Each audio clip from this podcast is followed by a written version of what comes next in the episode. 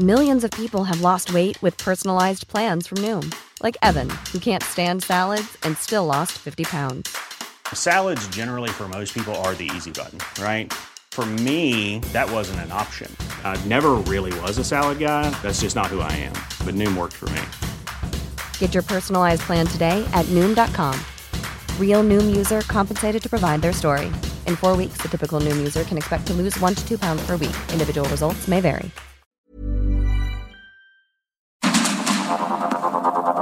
Heraldo Media Group presenta Sergio Sarmiento y Lupita Juárez. Información veraz y oportuna con un toque personal y humano. Por el Heraldo Radio, donde la H suena y ahora también se escucha.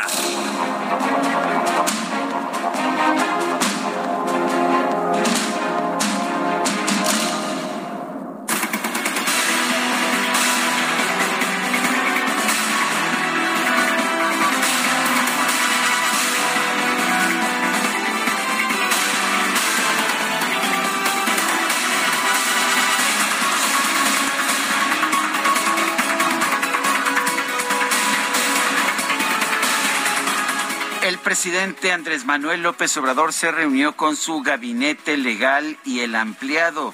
La idea era fortalecer las medidas de austeridad del gobierno federal y transitar a lo que ha llamado la pobreza franciscana. La reunión se llevó a cabo a las 11 de la mañana de ayer.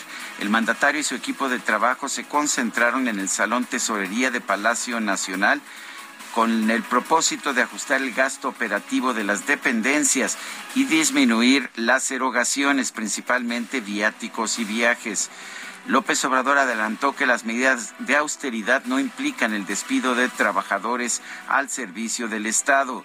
Informó también que a pesar de las medidas está garantizado el presupuesto para programas sociales, obras prioritarias y salarios.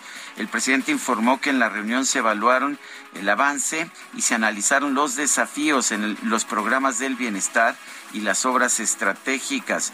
A través de redes sociales, el mandatario dijo que en el encuentro se reafirmó el compromiso de seguir trabajando con intensidad en beneficio del pueblo de México.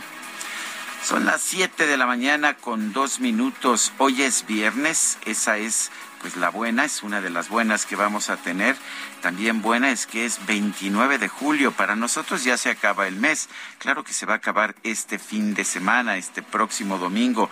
Pero por lo pronto, este es nuestro último programa del séptimo mes de este 2022. Yo soy Sergio Sarmiento también llega la quincena, ¿verdad? Si no, nos va a informar cabalmente sobre el tema Itzel González. Yo soy Sergio Sarmiento y quiero darle a usted la más cordial bienvenida a El Heraldo Radio. Lo invito a quedarse con nosotros. Aquí estará bien informado, por supuesto. También podrá pasar un rato agradable, ya que siempre, siempre nos gusta darle el lado amable de la noticia cuando la noticia lo permite, por supuesto. Guadalupe Juárez, ¿cómo estás? Muy buen día. Hola, ¿qué tal? Qué gusto saludarte, Sergio Sarmiento. Buenos días, amigos. ¿Cómo están? Muy buenos días. ¿Cómo están cerrando este mes? Ya por lo pronto se terminan los memes de julio que a muchos no les gustan, pero la verdad a mí me divierten, me divierten muchísimo. Bueno, pues espero que estén cerrando con broche de oro y yo les tengo información que tiene que ver pues con la violencia que sigue en nuestro país, que no se terminan, que las autoridades nos digan una cosa, la realidad nos muestra otra y el sacerdote de la parroquia de San Gerardo María de Iguala, Felipe Vélez, fue atacado a balazos en la cabecera municipal de Chilapa de Álvarez, de acuerdo con información que se dio a conocer este este jueves se registró el atentado en un paraje sobre la carretera federal Chilpancingo-Chilapa cuando Vélez transitaba a bordo de, pues iba en su, en su carro, se disponía a salir de la ciudad y bueno, pues eh, resulta que lo eh, interceptaron y lo agredieron. El jueves, integrantes de la Iglesia Católica de México realizarán una eh, procesión de por la paz en contra de la violencia en el país, incluso dentro de su sector. Y bueno, pues tras el ataque los agresores se dieron a la fuga mientras que el sacerdote se trasladó por sus propios medios a una clínica de Chilapa. Eh, se habla de que está fuera de peligro, fue alcanzado por una de las balas en un pómulo y la escena del crimen y el vehículo fueron resguardados por las corporaciones policíacas.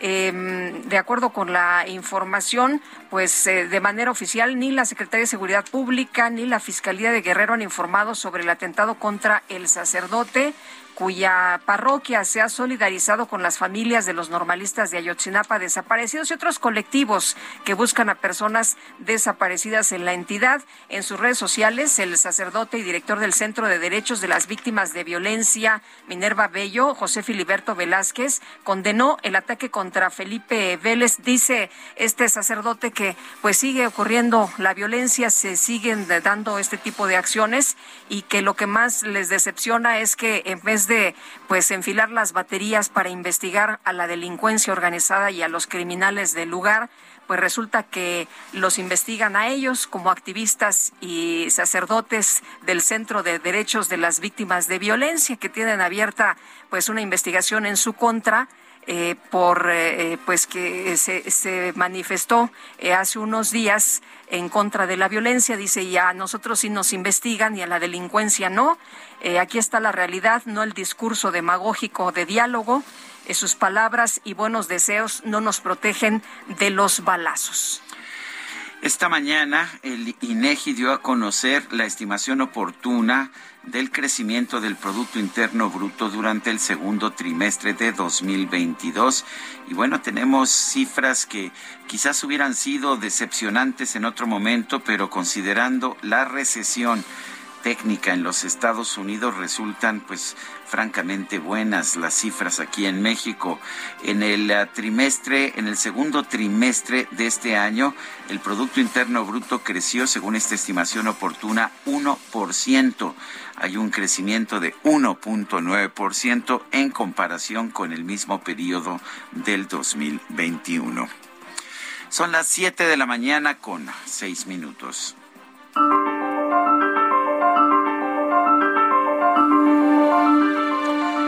Vamos a la frase del día. Es de David Williams, un actor estadounidense. Toda la vida humana puede encontrarse en un aeropuerto.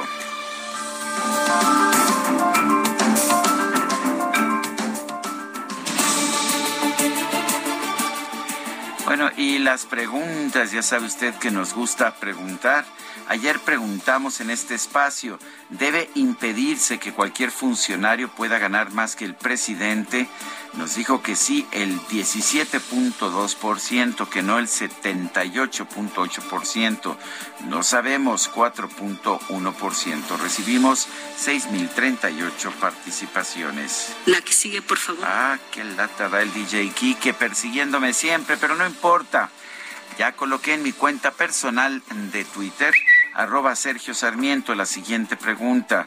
¿Está la 4T deteriorando a propósito el Aeropuerto Internacional de la Ciudad de México para apoyar a la IFA?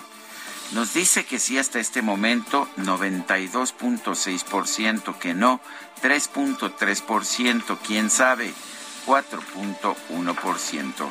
Hasta este momento, en 29 minutos, hemos recibido 940 votos. En Soriana, compra uno y lleva el segundo al 70% de descuento en toda la ropa de verano o pantalones de mezclilla, toda la protección femenina, detergentes líquidos y toda la marca Regio. Soriana, la de todos los mexicanos. agosto 1, excepto Basic Concepts, BM Jeans y Precisísimo. Aplican restricciones. Válido solo en Hiper y Super. Las destacadas de El Heraldo de México.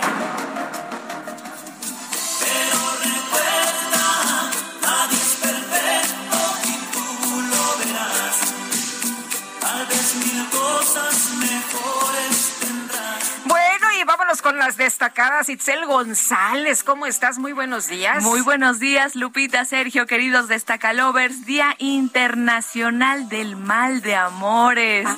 Máteme ese recuerdo de ese amargo amor. 29 de julio del 2022. Lo bueno es que ya es viernes, ya es quincena, se nos acaba el mes. Este, se ¿Qué estará bueno que para el mal de amores? Vamos a pasar el papelito de cuántos boletos vamos a andar vendiendo. Híjole, no, no, no, seas, lle- no seas llevada, Itzel. No, aquí ya la producción ya, ya está atenta. Quique, Quique ya la debe, nos estaba comentando. Entonces, no, no, no. Y luego con esta No. música de poquita sed, de poquita sed, porque hoy es Día Internacional del Mal de Amores. No, este viernes viene, promete. Viene cargadito. Vie- Viene cargadito y aparte que ya los niños están de vacaciones. Ándale. Entonces, hoy Eso todo el sí mundo sale, a carreteras, también hay pendientes. tomarlo en cuenta, ¿verdad? Va a, estar, va a estar pesado. Y con la lluviecita matutina que está encharcado todo, no, sí, sí, sí está preocupante. Pero lo bueno es que ya, ya pagaron y ya eso nos, nos hace el viernes más llevadero. Sergio Lupita, amigos, hay que trabajar. Aunque sea viernes, así que comenzamos con las destacadas del Heraldo de México. En primera plana, Congreso Nacional, lluvia de juicios en Morena. Los propios militantes han realizado al menos 60 procedimientos contra su propio partido para exigir candidaturas dentro del evento de este fin de semana. País, Suprema Corte rechazan blindaje a corcholatas. Los ministros frenaron las intenciones del Ejecutivo Federal y de seis gobernadores para librar sanciones. Ciudad de México, Claudia Sheinbaum, estoy lista para 2024. La jefa de gobierno dice que es el momento de las mujeres. Llama a la unidad de Morena. Estados, Congreso Veracruzano dan impulso a la ley NALE. Morena presenta iniciativa para modificar ciudadanía con miras a beneficiar a la secretaria de Energía. Orbe, Estados Unidos, se agrava desabasto energético. Calor extremo provoca un alza en el uso de electricidad. Meta medio maratón en sus marcas. Se inaugura la expo para los corredores de la prueba de 21 kilómetros que se corre el próximo domingo. Y finalmente, en mercados, en gas LP sigue tope de precios. La Comisión Reguladora de Energía aseguró que sin esa medida, el precio del combustible estaría en 35 pesos con 36 centavos el kilo. Lupita, Sergio, amigos, hasta aquí las destacadas del Heraldo. Feliz viernes. Itzel, muchas gracias. Igualmente, muy buenos días. Son las 7 de la mañana con 12 minutos. Es momento de ir al resumen inicial de este programa, de este día, viernes 29 de julio del 2022. En Soriana, compra uno y lleva el segundo al 70% de descuento en medicina ética y en todos los pañales. Sí, lleva el segundo al 70% de descuento en medicina ética y en todos los pañales. Soriana, la de todos los mexicanos. Agosto 1, excepto Clean Bebé. Aplica restricciones. Válido solo en Hiper y Super. El presidente Andrés Manuel López Obrador sostuvo este jueves una reunión con los miembros de su gabinete para evaluar el avance de las obras públicas impulsadas por su gobierno. A través de Twitter, el mandatario aseguró que su equipo es excepcional porque todos tienen convicciones y todos son auténticos servidores públicos.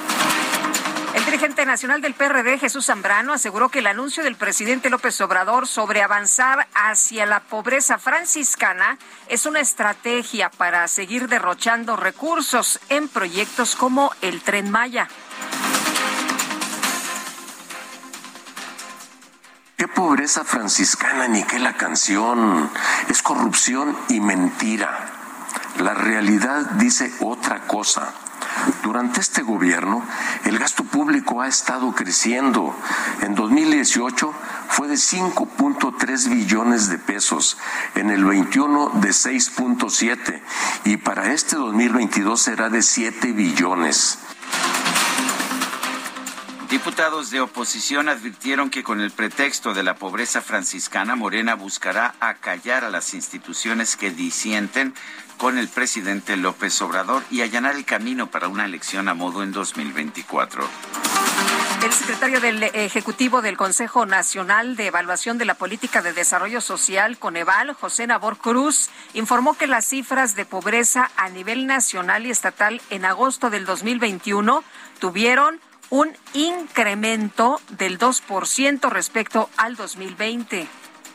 Pero en esta primera reunión de trabajo que tenemos con esta Comisión de Bienestar de esta legislatura, consideramos provechoso pues eh, acercarles este tipo de información.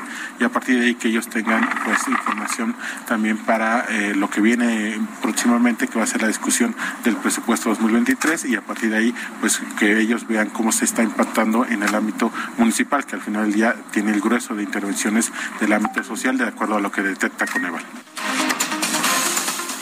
titular del Coneval también informó a la Cámara de Diputados que en el primer trimestre del año la pobreza laboral en México fue del 38% de la población. Y el INEGI informó que en el segundo trimestre del 2022 la estimación oportuna del Producto Interno Bruto reportó un aumento del 1% respecto al trimestre inmediato anterior. A tasa anual mostró un incremento real de 1.9%. El presidente del Consejo Coordinador Empresarial, Francisco Cervantes, informó que trabaja con el gobierno federal en una agenda muy intensa para impulsar una política industrial y generar crecimiento económico. Estamos trabajando con la Secretaría de Hacienda, ¿eh? a, la vez que estamos trabajando con Cancillería y a la vez con Economía.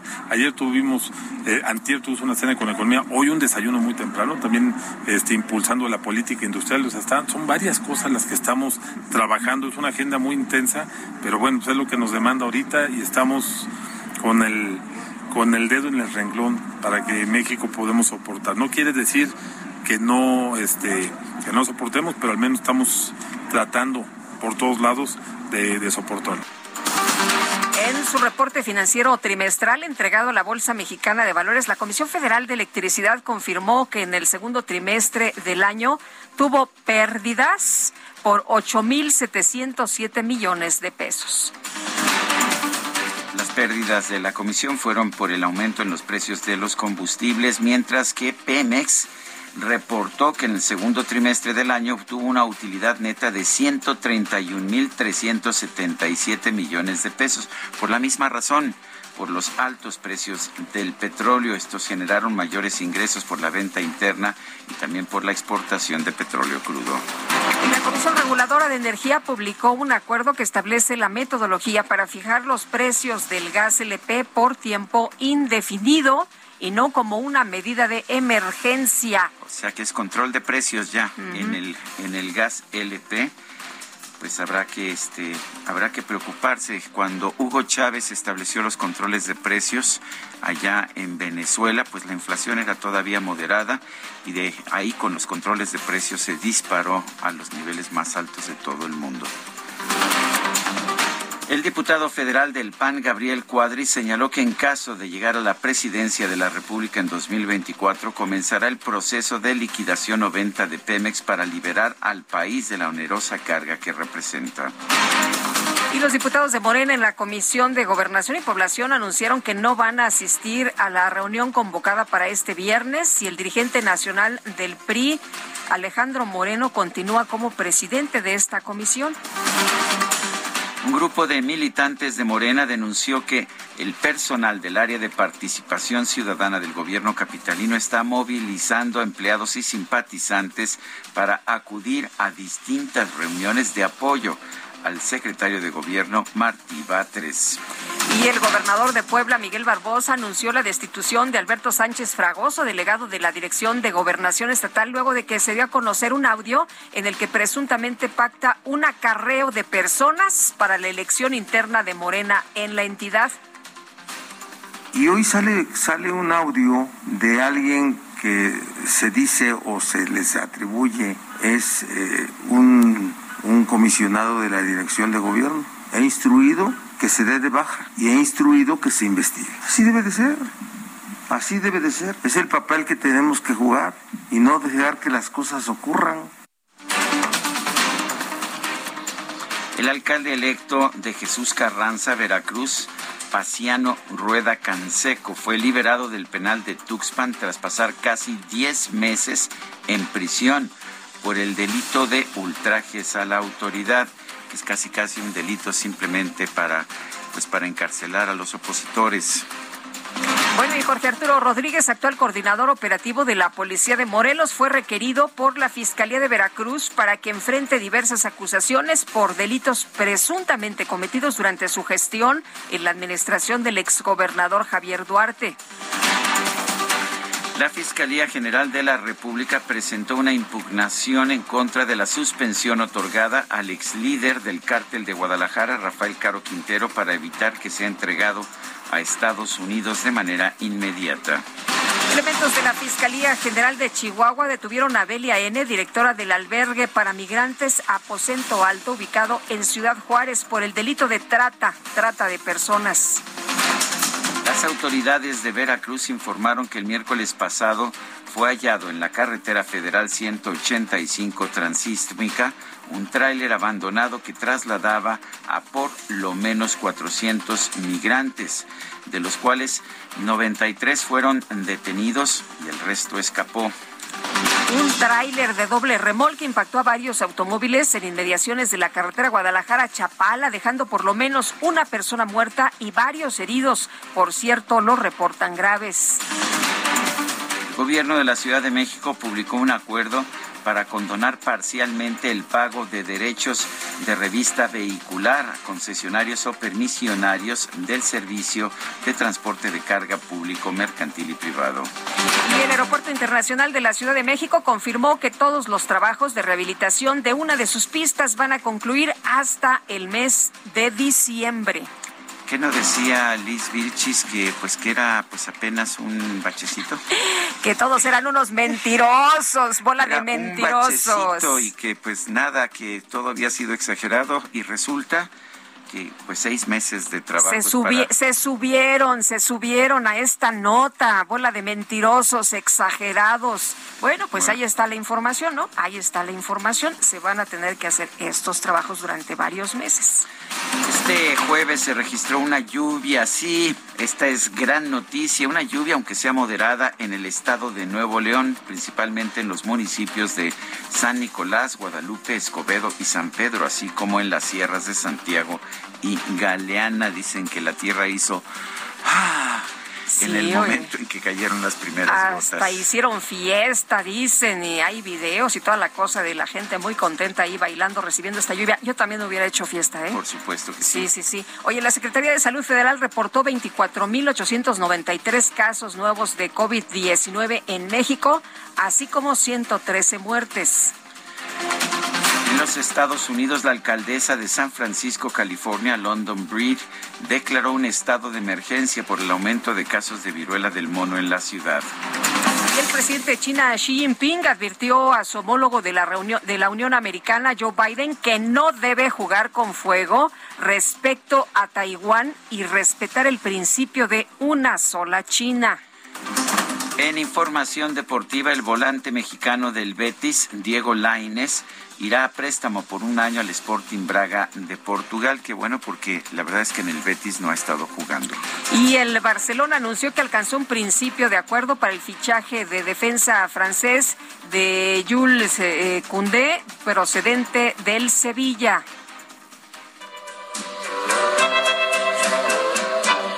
Put your head on my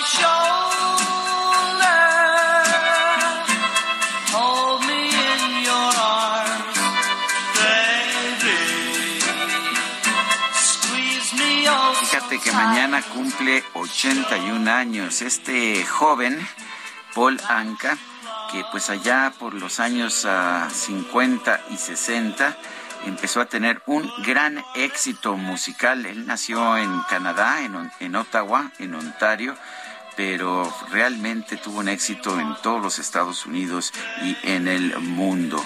Paul Anka lo vamos a estar escuchando el día de hoy. Empezamos con esta clásica Guadalupe, Put Your Head on My Shoulder. Pon tu cabeza en mi hombro. Ah, qué bonito, qué bonito. Oye, fue unánime la votación, ¿verdad? Sí. Nada más votamos tú y yo. No, no es cierto. no hubo necesidad que sí. de intercambios de dinero ni de fraudes eh, electorales. Sí, sí, sí. Bueno, oye, pues vámonos, vámonos con información de Gerardo Galicia. Gerardo, ¿dónde andas? Buenos días. Lupita, Sergio, excelente mañana. Ya recorriendo el circuito bicentenario Sultano Río Churbusco al sur de la capital, estamos notando ya un incremento en la afluencia de autos. Se avanza bien todavía en carriles centrales, por lo menos eh, hemos encontrado un avance aceptable desde la viga hasta la zona de la calzada Ermitis. Pasando este punto comienza a saturarse el circuito interior y van a encontrarse bastantes conflictos viales hasta División del Norte. El motivo, la reducción de carriles que deben realizar elementos de la Policía de Tránsito, de la Policía Capitalina del área de tránsito para tratar o dejar que los automovilistas de carril laterales puedan ingresar a las centrales. Eso es lo que está provocando el asentamiento y superándolo, nuevamente se avanza bastante bien hasta la zona de Avenida de los Insurgentes. Y por lo pronto, Sergio Lupita, el reporte, tenemos un ligero chipichipi en la zona sur de la capital. Tomamos nota entonces, mi querido Gerardo, muchas gracias, buenos días. Excelente mañana. Son las 7 con 24, regresamos.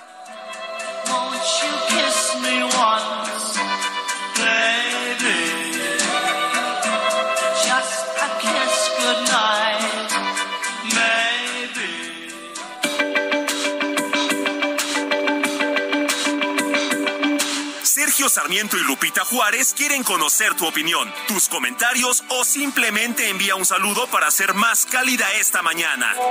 Envía tus mensajes al WhatsApp 55 20 10 96 47.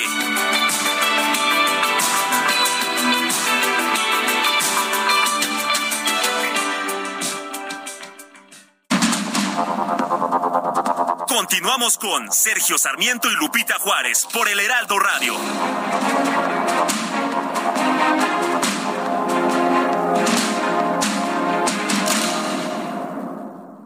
Si tienes una mueblería o eres interiorista, tienes que visitar Expo Mueble Internacional. En cada una de sus ediciones encuentras la más amplia variedad de muebles y decoración que tu negocio o proyecto necesita. Todo con gran calidad y diseño directo de fabricantes. La cita es del 17 al 20 de agosto en Expo Guadalajara. Regístrate en www.expomuebleinternacional.com.mx y redescubre Expo Mueble Internacional.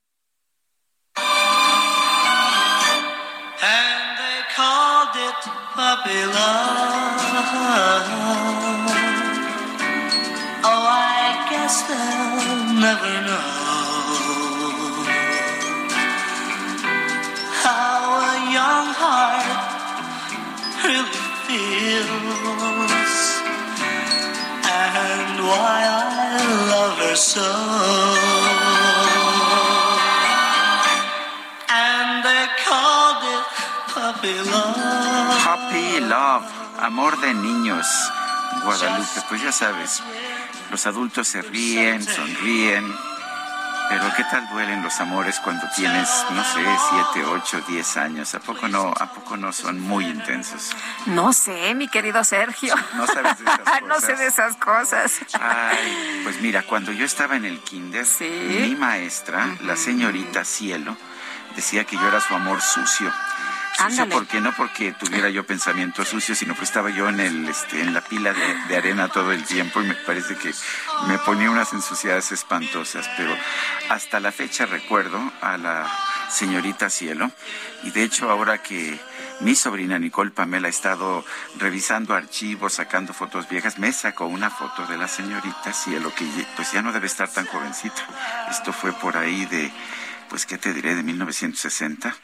Ahí cuando estaba empezando a cantar a este hombre que estamos escuchando. Polanca. De hecho, empezó más joven todavía, empezó a los 14 años. ¿eh?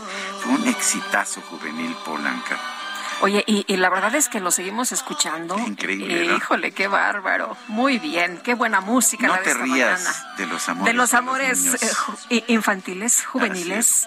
Bueno, no, yo respeto, yo como Gora, yo respeto, ¿eh? Sí. Oye, no, Ahora decía yo respeta. yo respeto, pero yo sí respeto, Bueno. yo sí respeto. Oye, Jorge Saldaña nos dice que nos deja un abrazo desde Guadalajara. Muchas gracias, Jorge. Y nos comenta, vamos muy bien, dice el señor presidente, y con eso de la pobreza franciscana y el vivir solo con lo indispensable, seguramente vamos a hacer la envidia de todo el mundo mundial y su gran éxito en reducir 3.5% en homicidios dolosos también nos sitúa en un plano superior. Un presidente que dedica su tiempo en vender billetes de lotería también es algo que nos distingue, aunque parezca una vil extorsión. Ni modo, ya le falta poco.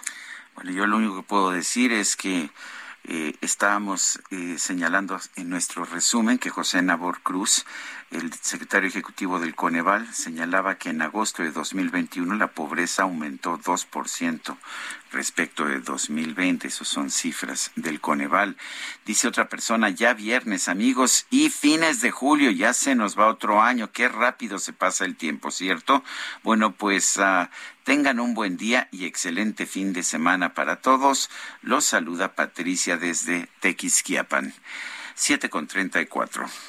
En Soriana, compra uno y lleva el segundo al 70% de descuento en todos los licores, en todos los helados y en comidas congeladas Bachoco. Sí, lleva el segundo al 70% de descuento. Soriana, la de todos los mexicanos. Agosto 1, excepto tequilas y Valley Foods. Evita el exceso. Aplican restricciones. Válido solo en Hiper y Super.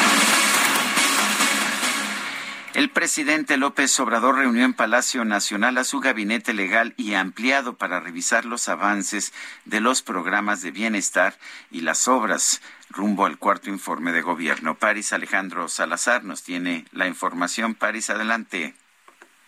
Buenos días, Sergio, amigos, amigas del lado de México. Ayer, el en Palacio Nacional, el presidente Andrés Manuel López Obrador se reunió con su gabinete legal y ampliado para revisar los avances de los programas de bienestar y las obras prioritarias del gobierno de México. Además, para fortalecer las medidas de austeridad del gobierno federal y transitar de la llamada austeridad republicana hacia lo que él llamó la pobreza franciscana.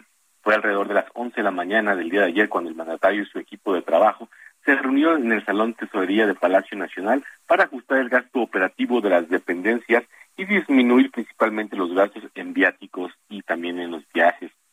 Por la calle Corregidora se vio llegar a una parte de los de los asistentes, los titulares de las secretarías de Marina, Cultura, Energía, Relaciones Exteriores, así como el director de Pemex, entre otras áreas.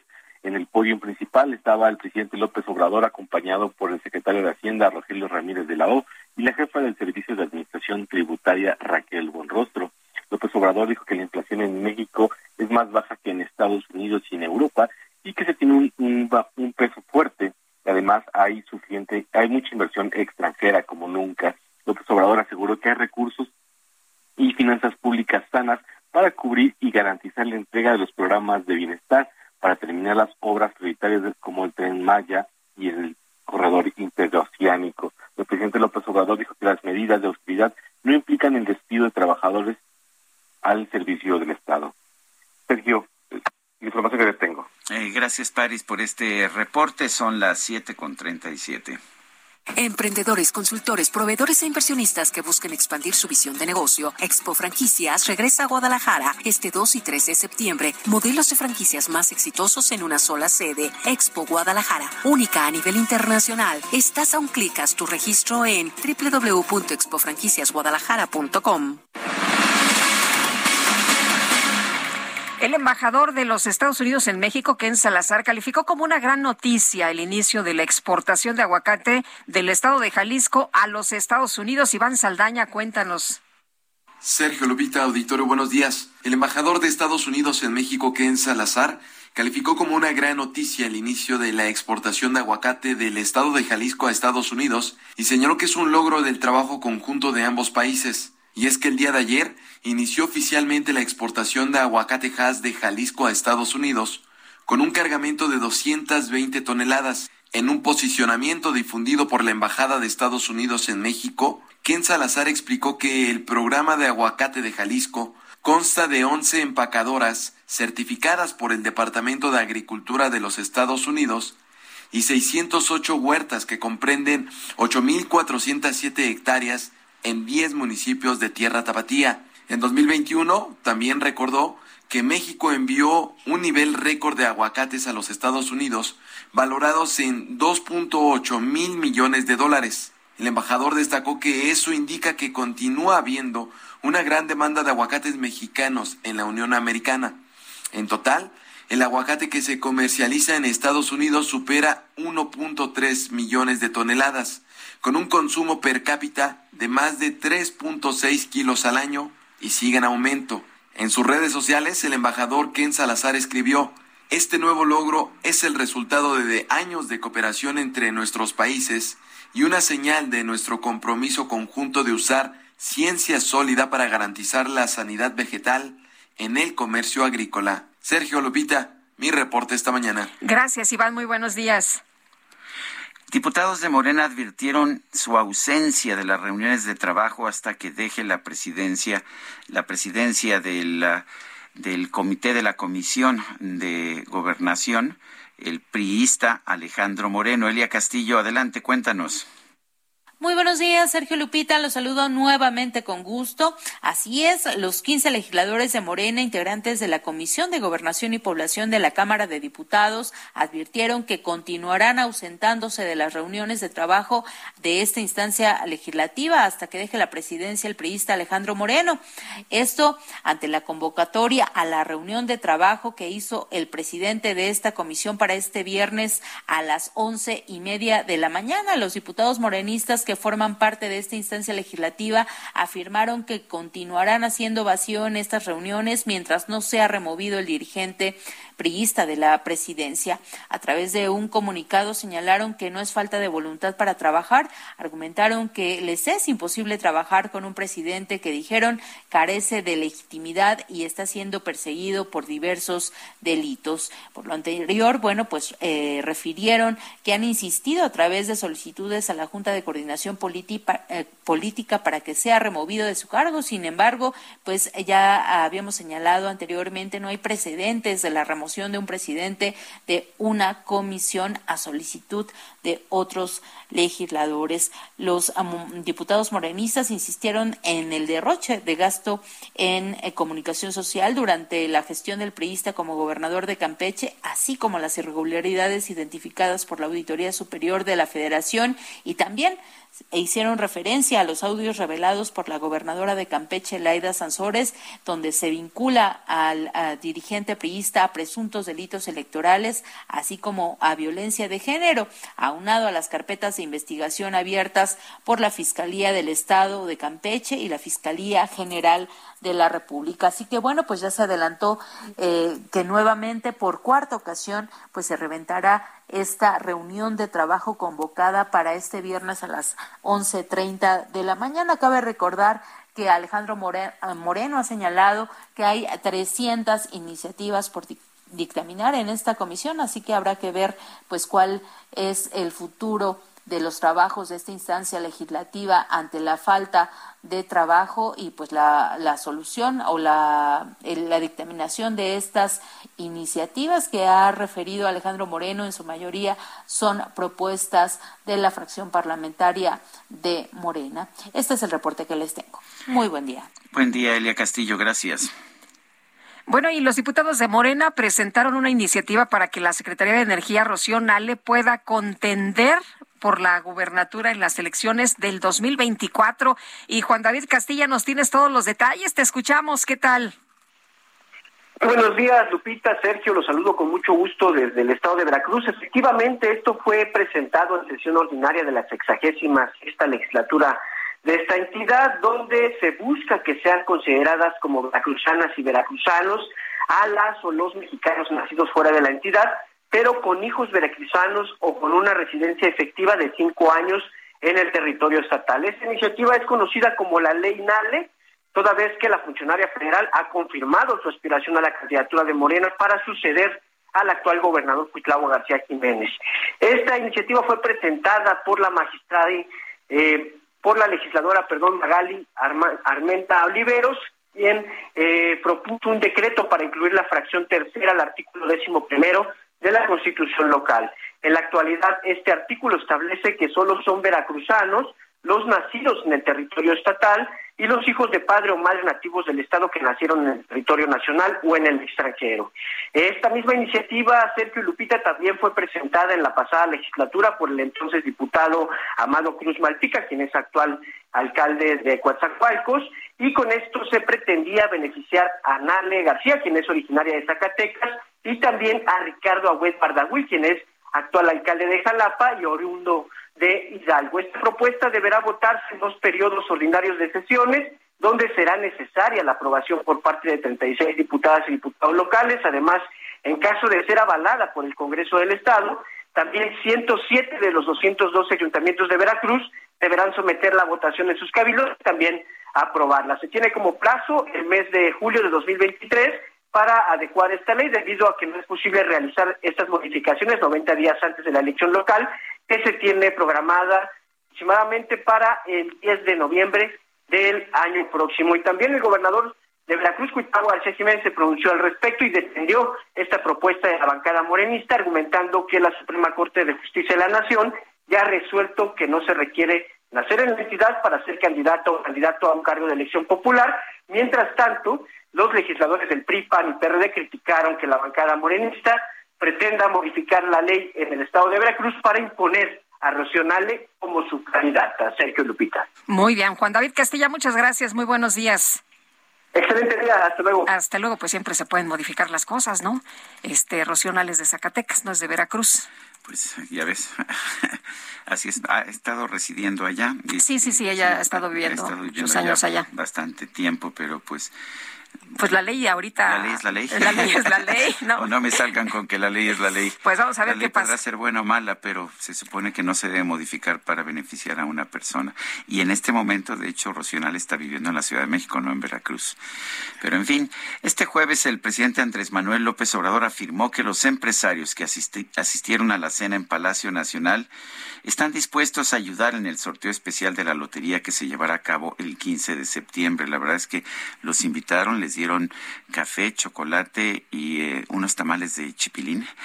Eh, que decían que estaban deliciosos, es lo que dijo el propio presidente de la República, y les pasaron un machote, pues para que dijeran cuánto querían donar. Lo mínimo eran 20 millones de pesos. Sí, era lo menos, era lo por, menos. Por eso no nos invitaron, este, porque lo pero, mínimo eran pero 20 puedes dar millones de pesos. 50 millones o lo que tú quieras, eran ¿eh? 20, 25, 50 o más de 50 Lo que tú quieras, lo que sea tu voluntad. José Medina Mora es presidente de la Coparmex, la Confederación Patronal de la República Mexicana. José Medina Mora, buenos días, gracias por tomar nuestra llamada. Eh, cuéntanos en primer lugar, ¿cómo estuvo esta cena? ¿Estabas ahí presente? ¿Cómo estuvo eh, de ánimo? ¿Cómo estuvo el presidente? Cuéntanos un poco primero de la cena. Sí, con mucho gusto. Buenos días, eh, Sergio Lupita. Buenos días, ¿qué Eh, tal? Efectivamente, el miércoles fuimos invitados a esta cena en Palacio Nacional, después de un grupo de empresarios de Sinaloa, eh, acompañados por el eh, gobernador Rubén Rocha, eh, que presentaron varios proyectos de inversión en Sinaloa, principalmente el de la presa Santa María, un proyecto de 8 mil millones de pesos, en donde se abre esta posibilidad de una inversión público-privada para poder completar la presa y llevar agua a ciertas poblaciones, así como a un distrito de riego. Esta presa eh, de Santa María, se hablaron también de algunos otros proyectos de inversión, otra presa en Picachos, unos proyectos de infraestructura carretera, pero principalmente se centró en esta presa Santa María. Y efectivamente estuvo presente la Lotería Nacional en el sentido de que lo que comentó el presidente, el resultado de la rifa del 15 de septiembre, esta tradicional ya en eh, nuestra cultura mexicana, será destinada la inversión a esta presa en Sinaloa. Eh, también se habló de que los premios de la Lotería Nacional del 15 de septiembre, además de los tradicionales premios en efectivo, habrá eh, unos premios, unos macrolotes en un desarrollo, en una parte que se llama Playa Espíritu en Sinaloa, que de alguna manera los eh, tiene el gobierno federal, son lotes para hacer algún desarrollo turístico y que ahora se contemplan como premios de esa rifa de la Lotería Nacional. Lo que eh, les puedo decir sobre eh, esta este formato que ha circulado en las redes sociales es que ese formato no se incluyó en la presentación que se hizo en Palacio Nacional. La verdad yo desconozco si este se entregó a algunas personas, a algunos empresarios o no, y si hicieron algún compromiso. El compromiso que se nos pidió fue comprar cachitos cuando estos eh, estuvieran a la venta. Y bueno, es una buena causa para que eh, pues se invierta en esta presa Santa María. Qué bueno que en Sinaloa se esté haciendo este trabajo preventivo eh, para que no falte el agua, como ahora sucede en Monterrey. Es algo que en varios estados eh, se debiera estar haciendo este trabajo preventivo. Eh, también les diría, Sergio Lupita, que efectivamente hubo tamales. Eh, yo lo que diría es que estaban un poco picosos, ¿no? Pero efectivamente, este, tamales con café o con chocolate, este, eh, pero bueno, es una un plato tradicional Creo que lo, más importante es ese, lo que nos, nos estás diciendo. A ti no te pasaron ese, ese machote que, que ha venido circulando en redes sociales. No, yo no lo recibí, eh, no hicimos ningún compromiso de aportación. El único compromiso fue general de este, comprar cachitos de la lotería cuando salgan a la venta. Eh, pero bueno, eh, la verdad desconozco si a alguien le entregaron ese formato y si hubo algún compromiso este, por parte de alguno de estos empresarios de Sinaloa o, o no. La verdad que desconozco esa parte. Eh, José, eh, se habló de algunos otros temas, de algunos otros programas, de algunos otros proyectos en esta reunión o fue básicamente para este asunto de la presa ya en Sinaloa y otros dos eh, que nos mencionabas de, de infraestructura, eso por una parte y por otra preguntarte cómo ves el tema del crecimiento, de estas proyecciones que se están haciendo de crecimiento para nuestro país. Bueno, te diría Lupita que sí se hablaba de otros temas eh, por ejemplo, de la inflación, es un tema que nos preocupa a todos, eh, sobre todo ahora que INEGI, ya la que en la quincena ya se rebasó el 8%, 8.16%, eh, ahí hablamos de este acuerdo de unidad entre el gobierno y la iniciativa privada para contener un poco el aumento de la inflación. sabemos que es una inflación internacional y que, si bien es cierto, no podemos incluir para que termine esta guerra de Rusia en Ucrania, pues sí podemos tomar ciertas medidas en nuestro país, que es lo que nos hemos de alguna manera eh, acordado en este acuerdo de unidad.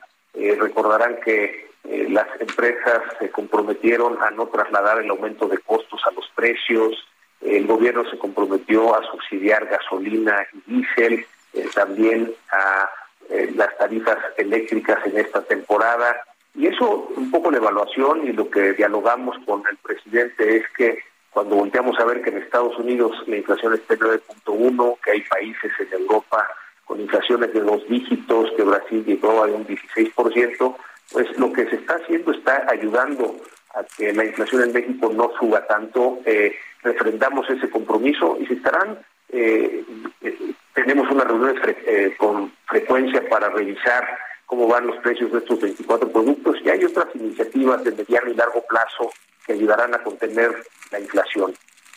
Eh, con respecto al crecimiento, Lupita, eh, pues sí, tenemos por un lado el Fondo Monetario Internacional anuncia que sube eh, esta perspectiva de crecimiento para este año de 2 a 2.4, sin embargo baja la del 2023 hasta 1.3, esto relacionado con pues esta desaceleración de la economía de Estados Unidos, de esta eh, posible recesión para el 2023 en Estados Unidos que incidiría también en nuestra economía por la alta correlación que tenemos de la economía mexicana con eh, la economía eh, de los Estados Unidos.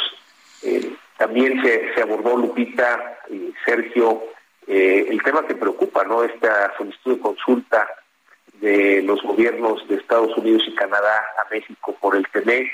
en este sentido, pues hay la voluntad de que con el diálogo se pueda resolver, esperemos que en la primera instancia se pueda resolver, sabemos que son estos primeros 75 días, 30 eh, para iniciar el diálogo y otros 45. Consideramos que eh, de los cuatro temas que Estados Unidos pone en esta solicitud de consulta, hay tres que se pueden resolver operativamente. Uno tiene que ver con las solicitudes de la Comisión Reguladora de Energía, la cree que se han eh, detenido, no se han resuelto.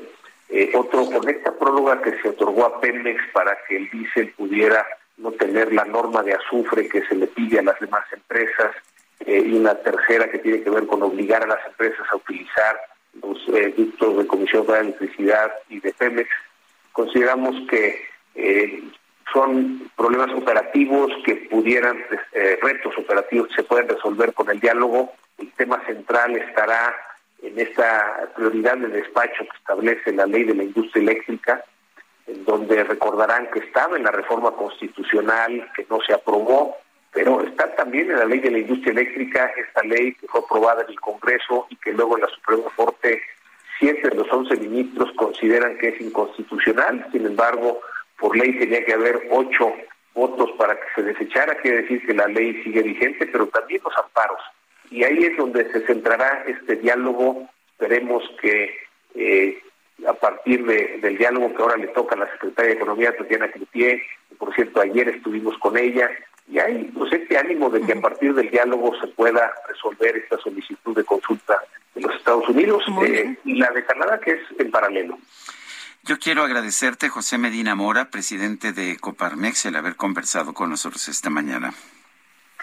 Con mucho gusto, Sergio Lupita, que tenga un buen día. Gracias, igualmente. Bueno, pues me quedo con dos informaciones. Una que este machote que ha estado recorriendo redes sociales dice que a él no se lo dieron y bueno, pues que piensa que está funcionando este esfuerzo contra la inflación. Eh, la verdad es que pues nuestra no hay mucha diferencia entre nuestra inflación que ya está por arriba del 8% y el 9.1% de Estados Unidos. Vamos a una pausa y regresamos.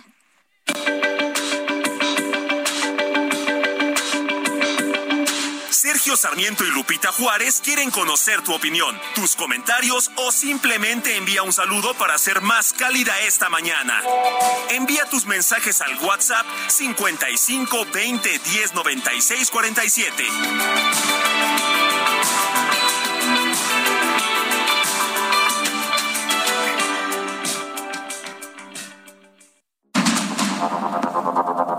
Continuamos con Sergio Sarmiento y Lupita Juárez por el Heraldo Radio.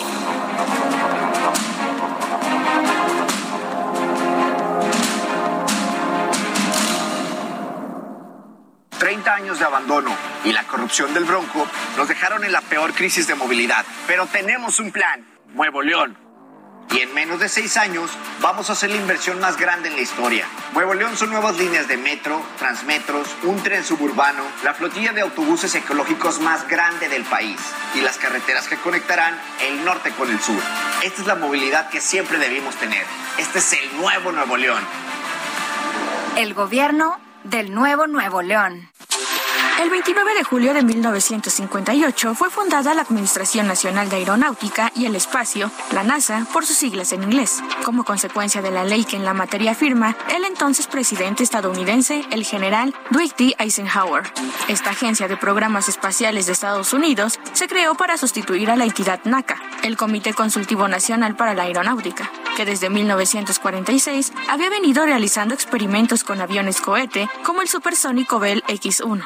Los programas de aviones cohetes experimentales iniciadas por NACA se extendieron a la NASA como apoyo para los vuelos espaciales tripulados. Aunque en toda su historia, la NASA ha llevado a cabo muchos programas de vuelos espaciales, tanto no tripulados como tripulados. Entre una de las misiones importantes a partir del 2010, la NASA comenzó a retirar de circulación los transportadores para completar la construcción de la Estación Espacial Internacional. La NASA es la agencia del gobierno estadounidense responsable del programa espacial civil, así como de la investigación aeronáutica y aeroespacial.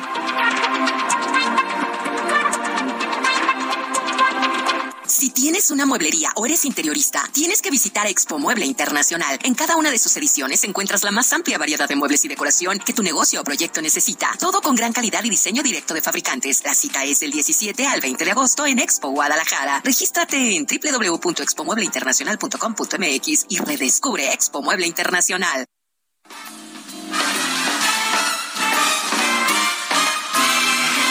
Ain't a song about the broken hearted. A silent prayer for the faith departed. I ain't gonna be De ser un cantante infantil y juvenil allá en los años 50 y 60, con el paso del tiempo Polanca fue madurando y se convirtió en un excelente cantante de pues de lo que llaman crooning, de lo que llaman piezas estándar del jazz, usualmente baladas como esta que se llama It's My Life, que interpretó en 2005 en el Festival de Jazz de Montreal. I wanna live while I'm alive. Wanna live while I'm alive. Quiero vivir mientras esté vivo. Es buena idea y a veces... pero ¿sabes qué? Hay tanta gente que se entierra, se encierra, se limita y no goza de la vida que yo creo que vale la pena escuchar esta filosofía que nos comparte Paul Anka. Y vámonos a los mensajes. Nos dice una persona de nuestro auditorio. Buenos días, Sergio y Lupita. Me encanta Polanca, pero por favor pongan canciones más recientes. Espero le hagan caso a mi petición. Buen día. No nos dice cuál es su nombre, pero ahí está, ahí está, ya de hecho, la que servido. estamos poniendo, eh, It's My Life, es bastante más reciente. Para que vean que ustedes son lo importante. Dice otra persona, es Jorge se llama, dice, ¿se imaginan a Angela Merkel vendiendo boletos de lotería y haciendo rifas? Yo no, la verdad. No, yo tampoco. Bueno, nos dice Hugo Villa Gordoa. Hola Sergio, Lupita, felicidades por el programa. Yo creo que tienen los datos equivocados ustedes, porque no es franciscana, signo de la santa de Mercedes, pero de Mercedes Benz. Pregúnteselo al hijo de Andrés Manuel. Esa es la austeridad verdadera. No, pues eh, no, no vive en eh, una situación, pues así como que muy austera, como lo hemos visto el hijo del presidente, no. Para nada. No voy a opinar. Bueno, son las ocho con cuatro minutos. En Soriana, compra uno y lleve el segundo al 70% de descuento en todo el arroz y frijol empacado, en todas las catsups, mostazas, chiles envasados y en todos los aceites capullo. Soriana, la de todos los mexicanos. Agosto 1, aplican restricciones, excepto Precisísimo y Verde Valle. Válido solo en Soriana, Hiper y Super. El pronóstico del tiempo con Sergio Sarmiento y Lupita Juárez.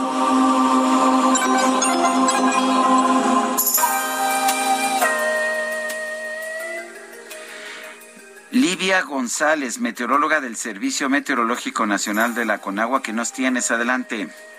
Sergio, ¿qué tal? Buenos días, Lupita, un gusto saludarlos. Hola, ¿qué tal? Pues bueno, les comento que este día será eh, lluvioso en gran parte del territorio nacional, en los estados de Sonora, Sinaloa, Chihuahua y Durango. Estamos pronosticando lluvias muy fuertes con descargas eléctricas y la posibilidad para caída de granizo. Estas van a ser ocasionadas por la presencia del monzón mexicano que está afectando en esa región. Para los estados del occidente, centro y sur del país, incluyendo a la región del Valle de México, también será un día lluvioso debido a la presencia de un canal de baja presión que está afectando esta región, además del paso de la onda tropical número, dos, número 17, perdón, que este día cruzará los estados del centro y sur del país. Para lo que son los estados de Jalisco, Michoacán y Guanajuato, se están pronosticando lluvias puntuales intensas, mientras que para el estado de México, Morelos, Guerrero, Oaxaca y también para la Ciudad de México, este día esperamos lluvias muy fuertes. Sergio Lupita, es importante que estén atentos a los avisos que emite el Servicio Meteorológico Nacional y sobre todo a las zonas eh, donde pueda haber incremento en los niveles de ríos y arroyos, así como deslaves e inundaciones. Eh, lo que son los estados de la península de Yucatán, el resto del centro del país y occidente de México, también se estarán presentando lluvias, eh, chubascos con lluvias puntuales fuertes. Les comento que para la Ciudad de México este día la temperatura máxima es de 21 a 23 grados Celsius, que se está pronosticando con cielo nublado la mayor parte del día y les repito la probabilidad para lluvias muy fuertes durante este día. Finalmente, eh, las temperaturas más calurosas estarán registrando en los estados del noroeste, norte y noreste de México, nuevamente con valores que puedan superar los 40 grados Celsius. Pues sí, bueno, pues bastante caluroso, 40 grados Celsius ahí en esas regiones. Lidia González, gracias por esta información para servirles. Que tengan buen día. Buenos días. Y vamos a platicar con el doctor Javier Rosiles Salas. Él es investigador en estudios sociales por la UAM sobre estos eh, pues encuentros que se están llevando a cabo, este foro de Parlamento abierto en materia electoral. Doctor, gracias por tomar nuestra llamada. Muy buenos días. Hola, ¿qué tal, Lupita? Sergio, muchas gracias. Buenos días. Un placer estar con ustedes y con su amplio y amable auditorio. Gracias. Eh, doctor, ¿usted opina que sí sirven de algo estos foros? ¿Es eh, importante el intercambio que se haga de expertos eh, precisamente para platicar del tema? Y además, en, en un momento pues eh, tan donde, donde tenemos pues una situación de, de, tanta diferencia, una situación de tanta pues controversia sobre el mismo tema. Claro, Lupita. Bueno, pues mira, eh, yo creo que sí es importante eh, que en la Cámara de Diputados, que es un espacio en el que pues debe privar el diálogo, se abran esos espacios. El asunto más bien es qué se hace con lo que se dice ahí, ¿no? Creo que esa es, el, es la pregunta a hacer, es realmente si se está escuchando a los especialistas que acuden, me refiero pues a los diputados, a los legisladores, a los asesores, pues para tomar mejores decisiones. Ahora, hay que decir también que yo creo que no es momento para hacer una reforma electoral. En ese sentido, a lo mejor el valor que tiene no sea tanto. Ahora, es, eh, un poco parece que lo que busca el presidente López Obrador con la reforma electoral es eliminar al INE, pero fuera, yo, yo, no estaría de acuerdo con que se eliminara el INE, pero sí hay muchas cosas ahí en la ley electoral que me parece que pueden mejorarse. No sé qué opine. Sí, estimado Sergio, mira, eh, yo creo que sí hay muchas cosas que se pueden mejorar. Eh, la iniciativa que manda el presidente, bueno, hay que decir que evidentemente la iniciativa que manda el presidente es la más importante, pues por ser eh, el, pues un personaje muy muy importante, un actor político muy relevante. Pero hay otras otras iniciativas también que resultan interesantes. Entonces, eh, por ejemplo, lo del INE es solamente una de las propuestas que pues más llama la atención, porque eh, yo coincido contigo, Sergio, creo que el INE hace un papel muy muy importante, ha dado resultados relevantes. No me parece que esté en una situación tal como para eliminarlo. Habría que mejorar seguramente algunas cuestiones. Pero mira, hay otras cosas interesantes porque lo que se está proponiendo es una reforma al sistema electoral. Es decir, es una reforma importante. Es decir, los sistemas electorales tienen que ver con la manera en que se convierten los votos en espacios de poder. O sea, no es una cuestión solamente técnica, no es una cuestión solamente neutral, ¿no? Sino que tiene que ver con cómo se distribuye el poder. De ese tamaño es lo, la importancia de lo que se discute ahí. Entonces, bueno, hay varias cosas que se pueden discutir, Sergio. Por ejemplo, hay una cosa que a mí me llama la atención, que es siempre esta idea de eliminar, por ejemplo, diputados, ¿no? O de disminuir el número de diputados o de senadores. Yo no sé si el problema está en que tengamos muchos o pocos o en la actuación que quienes llegan a esos cargos este, ejecutan. O sea, me parece que sí es necesario justamente dialogar y ubicar el problema, porque, eh, Sergio Lupita, yo creo que el asunto es identificar los problemas y a partir de eso, pues proponer las soluciones. Es, por ejemplo, el caso de la segunda vuelta que discutíamos ayer. Pues bueno, ¿qué problema resuelve? A mí no me parece que haya un problema que se esté presentando como para aplicar la segunda vuelta. Eh, eh, pero, eh, por ejemplo, en el, tema que mencionabas, doctor, sobre el si reducir o no el número de legisladores, siempre es un tema muy taquillero, ¿no? Toda vez que, pues, evidentemente entre la ciudadanía, los políticos, los legisladores no tienen muy buena opinión y además, pues, siempre se nos ha dicho que son unos rateros, que cobran mucho, que no deberían ganar esos sueldos. O sea, esa siempre es una, pues, un, un muy buen tema.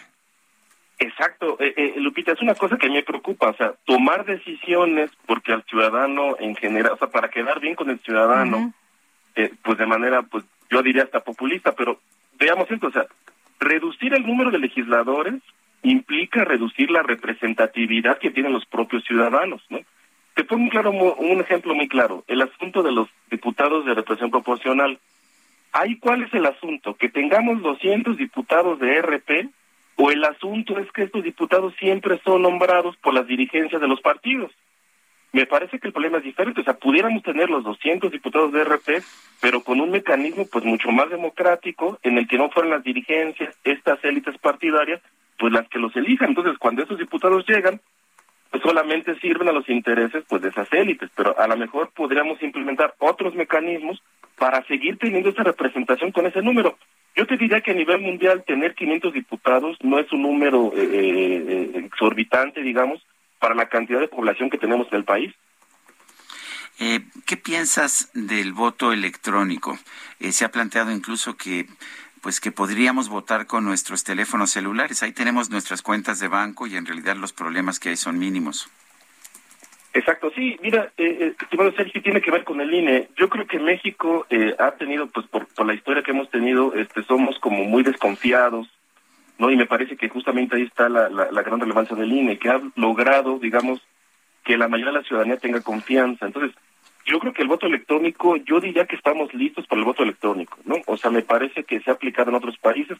Es más, de hecho, en las elecciones pasadas, en, en, en, algunos estados, eh, ya hubo unas algunas pruebas con unas electrónicas y funcionaron bastante bien. Entonces, yo creo que estamos bastante listos para estos mecanismos, pero lo que hay que combatir es el grado de desconfianza, ¿no? Porque hay mucha gente que piensa que eh, debido a que es una curra electrónica y que a lo mejor quizá debe estar conectada a Internet, pues hay peligro de fraudes, ¿no? Pero yo creo que estamos listos y creo que lo, lo podremos empezar a ver ya en las próximas elecciones. Muy bien. Pues eh, muchas gracias, doctor, por platicar con nosotros esta mañana. Muy buenos días. Un gusto, eh, Lupita Sergio, les mando un abrazo, saludos. Hasta luego, gracias. El doctor Javier Rosiles Salas, investigador en estudios sociales por la UAM. Un grupo de diputadas federales propusieron reformas al Código Penal para imponer una pena de 16 años de prisión a las personas que utilicen ácidos, sustancias corrosivas, tóxicas o inflamables para lesionar a una mujer. Aleida Alavés es diputada federal por Morena. Aleida, gracias por tomar la llamada. Eh, cuéntenos eh, por qué, por qué particularmente esto. Sería en el foro federal, el foro federal, me imagino, y solamente para para las mujeres, si se agrede de la misma forma a los hombres, no habría sanción. Muy buenos días, muchas gracias Sergio Lupita. Eh, sí, nosotros estamos coincidiendo en que esta es una de las atrocidades más perversas del feminicidio y lamentablemente puede acabar con la vida de una mujer. Por eso es que decidimos uh, pues, presentar esta iniciativa para el Código Penal Federal. Ya muchos estados lo consideran el agravar la pena cuando se trate de una mujer, porque efectivamente el, es como vemos que se está pues dando a conocer que diferentes en diferentes estados estas terribles formas de, de violencia que ya tenemos que poner un alto. Es algo urgente y que coincidimos afortunadamente todos los grupos parlamentarios. Al final también se agregó el PRI eh, pero inicialmente la, la propuesta solo lo habían firmado todos los demás eh, grupos parlamentarios. Pero sí, creemos que es algo urgente, muy lamentable y bueno, pues que se sensibilice ya a toda la población, empezando por el Poder Judicial, porque hemos visto cómo hay señalamientos de lo que fue el homicidio, bueno, el feminicidio de de Raquel en, en Jalisco y que ahora resulta que el fiscal sale a decir que es un, es un suicidio, que ella misma compró las sustancias, es algo que no podemos aceptar. Son falta de, de perspectiva de género a la hora de hacer la investigación, de pues tipificar el delito y eso es algo, insisto, en lo que ya tenemos que poner un alto y llamar a un severo, a una severa reflexión en los en el poder judicial para que haya fallos con perspectiva de género.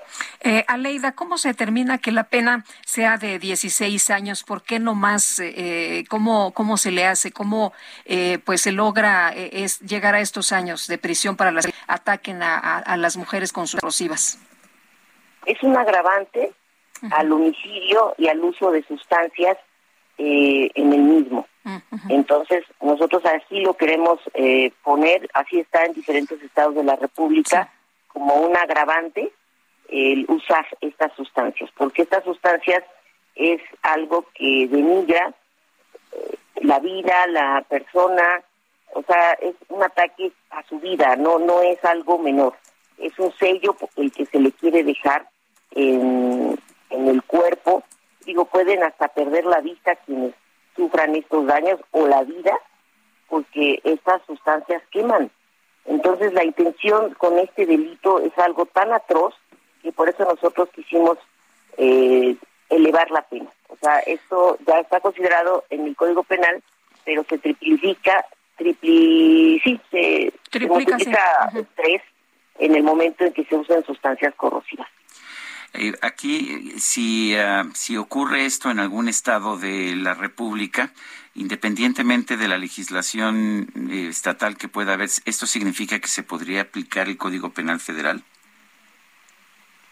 Pues estamos hablando de homicidio. Entonces, eso, eh, pues tendríamos nosotros que hacer el llamado a que ya todos los eh, estados homologuen esta tipificación. Pero pues eh, habría que buscar, insisto, que, que ya haya una eh, penalización similar en cada uno de los estados. Eh, Aleida, ¿qué pasa con el tema de la impunidad? Porque podemos tener muy buenas leyes y podemos tener muy buenas sanciones en la ley, pero pues si no se detiene a estos sujetos de nada sirve.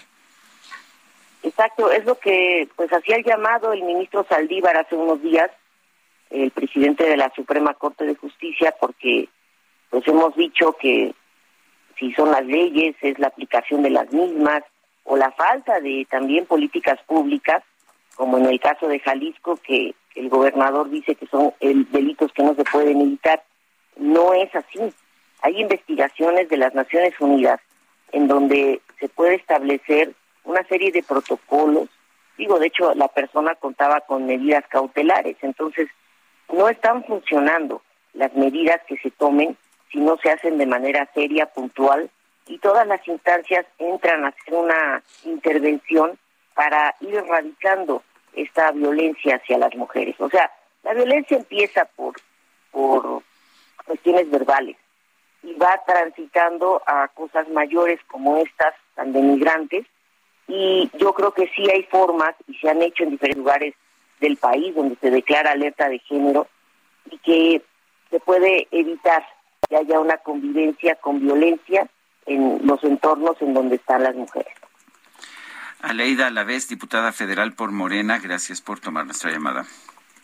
Muchísimas gracias, Sergio Lupita. Y bueno, insisto, esto es algo que es sobre todo para sensibilizar a todo el Estado. El Estado en su conjunto tiene que actuar en contra de la violencia hacia las mujeres. Gracias, gracias nuevamente. Gracias, buenos días. Son las 8 de la mañana con 20 minutos. En Soriana, compra uno y lleve el segundo al 70% de descuento en todo Colgate, Caprice, Optims, Palmolive, Speed Stick y Estefano, o Crest, Oral B y Pro. Soriana, la de todos los mexicanos. Válido en bucal, deos, jabones, shampoos y picadores. Agosto 1. Aplican restricciones. Válido solo en Hiper y Super. El Químico Guerra. Con Sergio Sarmiento y Lupita Juárez. Químico Guerra, ¿cómo te va? Buenos días. Lupita, Sergio, quieren una buena noticia. Sí, por favor. pues fíjense que como les he dicho tantas veces, así estamos ahorita metidos, ¿verdad? En una, en un punto de quiebre de la humanidad, estamos haciendo transiciones muy importantes en materia social, en la materia política, en la cuestión eh, de la energía, y esto siempre trae consigo desasosiego, hay, eh, digamos, desarreglos políticos en muchos países del mundo, tenemos guerras, en este momento, tenemos esta incertidumbre de qué va a pasar con México, qué va a pasar también con la cuestión económica, etcétera, pero hay luces eh, al final del túnel, ¿verdad?, que nos dicen que los seres humanos podemos y podemos sacar las cosas adelante bastante bien. Y estoy leyendo una noticia fresquecita donde la empresa española, española Iberdrola, tan satanizada aquí en México, pero es una gran empresa de la energía a nivel global, y la inglesa British Petroleum, entre esas dos acaban de alcanzar un acuerdo para eh, instalar una planta, digamos, de eh, generación de hidrógeno verde, pero conjuntamente con 11.000 puntos de recarga en toda España y Portugal para el hidrógeno para los automóviles. El hidrógeno se puede usar en dos formas en los automóviles.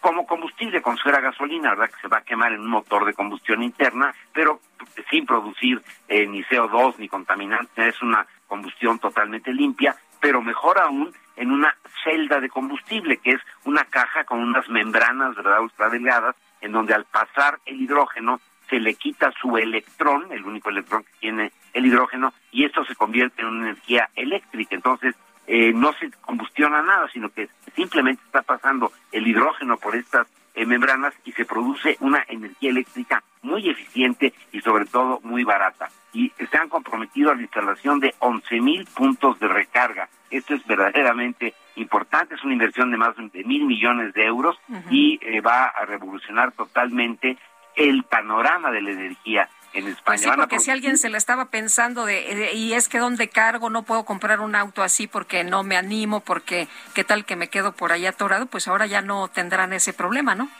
Exactamente, Lupita, lo, lo, ¿perdón? Sí, sí. Lo, lo que es importante en esto es de que ya ven que siempre hay el problema de que fue primero si el huevo o la gallina, ¿no? Dices, ¿por qué me voy a comprar yo un coche, como dice Lupita, si no sé en dónde lo voy a cargar? ¿Por qué voy a poner estaciones de carga si todavía no hay coches que vayan a cargarlo, no? Bueno, aquí rompen este paradigma eh, Iberdrola y BP eh, porque van a producir 600 mil toneladas al año de este hidrógeno verde y eh, están instalando ya las eh, estaciones porque viene una producción bastante grande. Lo más importante de esto es que con un coche totalmente normal se le puede poner hidrógeno para que pueda eh, funcionar. Entonces, esto va a romper este círculo vicioso de, pues no pongo estaciones porque no hay coches, no me compro un coche porque no hay estaciones. esto es precisamente el avance que estaba yo comentando que nos da esperanza de que el ser humano sí tiene estas capacidades para romper espirales, digamos, que son terribles, descendentes, para convertirlas en una espiral ascendente hacia una mejor calidad de vida, Sergio Lupita. Pues qué interesante, Químico Guerra. Muchas gracias por traernos estas buenas noticias. Al contrario, y te deseo muy buen fin de semana. También a ti, Sergio. Gracias. Es el Químico Guerra, son las ocho con veinticuatro. Nuestro número para que nos mande mensajes de voz o de texto por WhatsApp es el 55 2010 96 47. Vamos a seguir escuchando esta versión de It's My Life de Polanca. Me dice nuestra radioescucha Marta Macías que es una que es una versión, es un cover de una canción de Bon Jovi. a ver si después escuchamos, este, las ponemos después, este, ahí está la de Bon Jovi. Bueno, sería muy diferente. Vamos a una pausa y regresamos.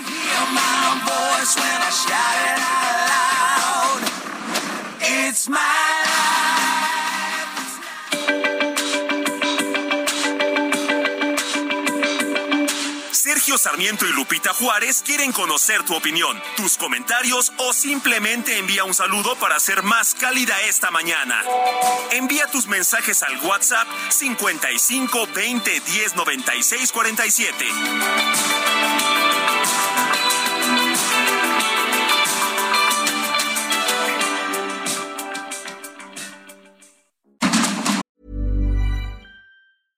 Ryan Reynolds here from Mint Mobile. With the price of just about everything going up during inflation, we thought we'd bring our prices down. So to help us, we brought in a reverse auctioneer, which is apparently a thing. Mint Mobile unlimited premium wireless. Ready to get 30, 30, bit to get 30, bit to get 20, 20, 20, bit to get 20, 20, bit to get 15, 15, 15, 15 just 15 bucks a month. So, Give it a try at mintmobile.com/switch. slash $45 up front for 3 months plus taxes and fees. Promo rate for new customers for limited time. Unlimited more than 40 gigabytes per month slows. Full terms at mintmobile.com. Continuamos con Sergio Sarmiento y Lupita Juárez por el Heraldo Radio.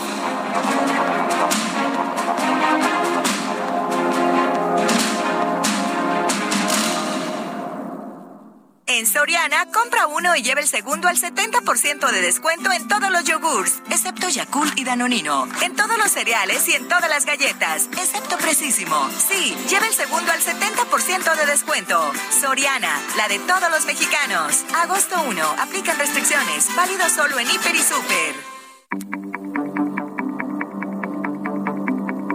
Jaque Mate con Sergio Sarmiento.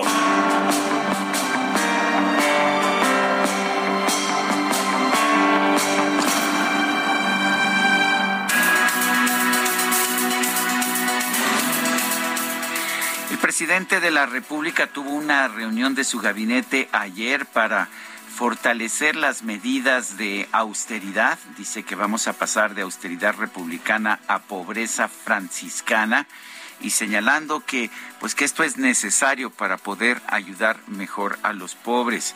La verdad es que yo tengo dudas muy serias. No creo que este, estos programas de regalar dinero a los pobres estén realmente cambiando el problema de pobreza que tiene nuestro país. De hecho, eh, ayer el secretario ejecutivo del Coneval, José Nabor Cruz, informó que en agosto de 2021 la pobreza aumentó 2% con respecto a 2020. Y si vemos las cifras, por ejemplo, del último año de Enrique Peña Nieto y las últimas que tenemos oficialmente en el Coneval, pues nos vamos a dar de topes. Resulta que la pobreza general en 2018 se encontraba en 41.9% y la pobreza extrema en 7.0%. Pero ¿qué cree usted? En lugar de en lugar de bajar ha subido. Ya en 2020 la pobreza estaba en 43.9%, dos puntos porcentuales arriba del 41.9% de 2018, mientras que la pobreza extrema alcanzó el 8.5%, una fuerte alza sobre el 7% de 2018. La verdad es que tenemos que ser muy cautos cuando cuando tomamos medidas que pensamos por algún tipo de dogma que van a reducir la pobreza. la única forma de reducir realmente la pobreza es invertir de manera productiva, generar crecimiento económico, dejar que las empresas puedan producir empleos. Esa es la única forma de generar crecimiento económico. Pues bien, esta política de obstaculizar la inversión privada y favorecer a las empresas estatales y utilizar el dinero que hay en el erario para pues dar dádivas y caridad a los pobres no ha resultado para bajar la pobreza, al contrario, la ha subido más. Yo soy Sergio Sarmiento y lo invito a reflexionar.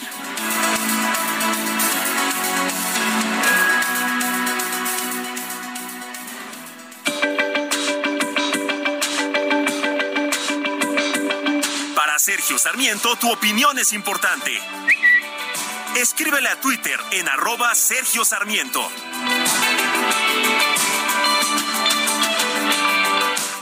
Emprendedores, consultores, proveedores e inversionistas, todos reunidos este 2 y 3 de septiembre en Expo Franquicias Guadalajara, las franquicias más exitosas del mercado en una sola sede. Regístrate en www.expofranquiciasguadalajara.com y vive la experiencia. Hashtag Expo Franquicias Guadalajara 2022. Conferencias y más al registrarse.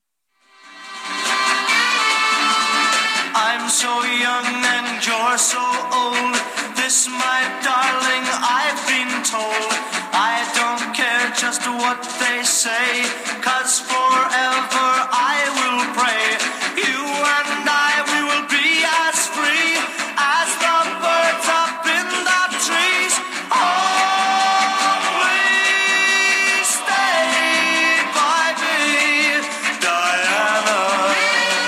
bueno, este fue el primer gran éxito de Polanca. Fue número uno en los Estados Unidos, número uno en Canadá.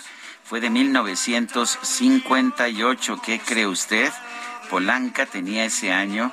Bueno, de hecho la canción se lanzó cuando tenía 16 años y, eh, y bueno, pues cuando ya se convirtió en un éxito internacional, pues ya tenía 17 años. Así se lanzó en 1958 con esta canción La carrera de Paul Anka. Diana, Diana. Hasta para echarse una bailadita, ¿qué tal? Bueno, pues vamos a continuar con la información. El presidente López Obrador planea enviar una carta a su homólogo Joe Biden. Dice que para recordarle el capítulo 8 del TEMEC eh, sobre pues el respeto a la soberanía de México por parte de Estados Unidos y Canadá en materia de propiedad y regulación de hidrocarburos. Vamos a platicar con Carlos Mota, periodista de negocios y de economía. Carlos, qué gusto saludarte. ¿Cómo ves esto que pues ha anunciado el presidente Andrés Manuel López Obrador? Recordarle el capítulo 8 del TEMEC y el presidente ha insistido en el tema de la soberanía. ¿Cómo ves? ¿Cómo están, Sergio Lupita? Muy buenos días eh, eh, a ti, a, a ustedes, a la audiencia. Pues mira, lo veo mal. La verdad es que eh, yo creo que México está dando, eh, como suele decirse, eh, de manera muy coloquial, patadas de ahogado en el sentido de que, pues, esta política energética que ha impulsado el actual gobierno no tiene referencia adecuada, lógica y jurídicamente sustentada en el Tratado México, Estados Unidos y Canadá. Tal es que durante muchos meses muchas cartas han eh, fluido por aquí y por allá en los Estados Unidos y muchas advertencias de parte de Catherine Tai, la representante comercial estadounidense, para que México pues desista de estas políticas energéticas que ha perseguido. Pero al no hacer caso el gobierno de México a esos compromisos que el propio gobierno firmó, pues entonces el, el gobierno de Estados Unidos lanza estas consultas junto con Canadá para eh, pues que México aclare qué es lo que está ocurriendo en la política energética, sobre todo eléctrica, y a partir de ello, si no hay una resolución eh, fácil, amigable en las consultas, pues establecer un panel que dirima la controversia durante algunos meses con consecuencias potencialmente funestas para México. A ese respecto, el presidente López Obrador dice, bueno, le voy a recordar al presidente Biden que firmó un tratado en donde se compromete a respetar la soberanía de México y estamos entrampados, eh, Sergio Lupita, en ese discurso soberanista energético en donde parece que nuestra dignidad está apegada únicamente y de- deriva únicamente de lo que está en el subsuelo de México, en los hidrocarburos, eh, cosa totalmente confusa que el mundo ya superó. Pero bueno, pues es ahí donde estamos y el presidente aparentemente pues enviará esa carta y a ver cómo la toman en la Casa Blanca, ¿no? Este, no creo que le hagan mucho caso, pero por, sobre todo porque cuando veo yo este famoso capítulo octavo, lo único que dice es que pues México es el dueño del petróleo, de los hidrocarburos en el subsuelo, pero pues no dice nada de electricidad, no dice nada de compras de gas natural, de eh, formas de distribuir, eh, formas de transportar uh, la gasolina. Me parece que pues alguien no leyó el, ese capítulo octavo.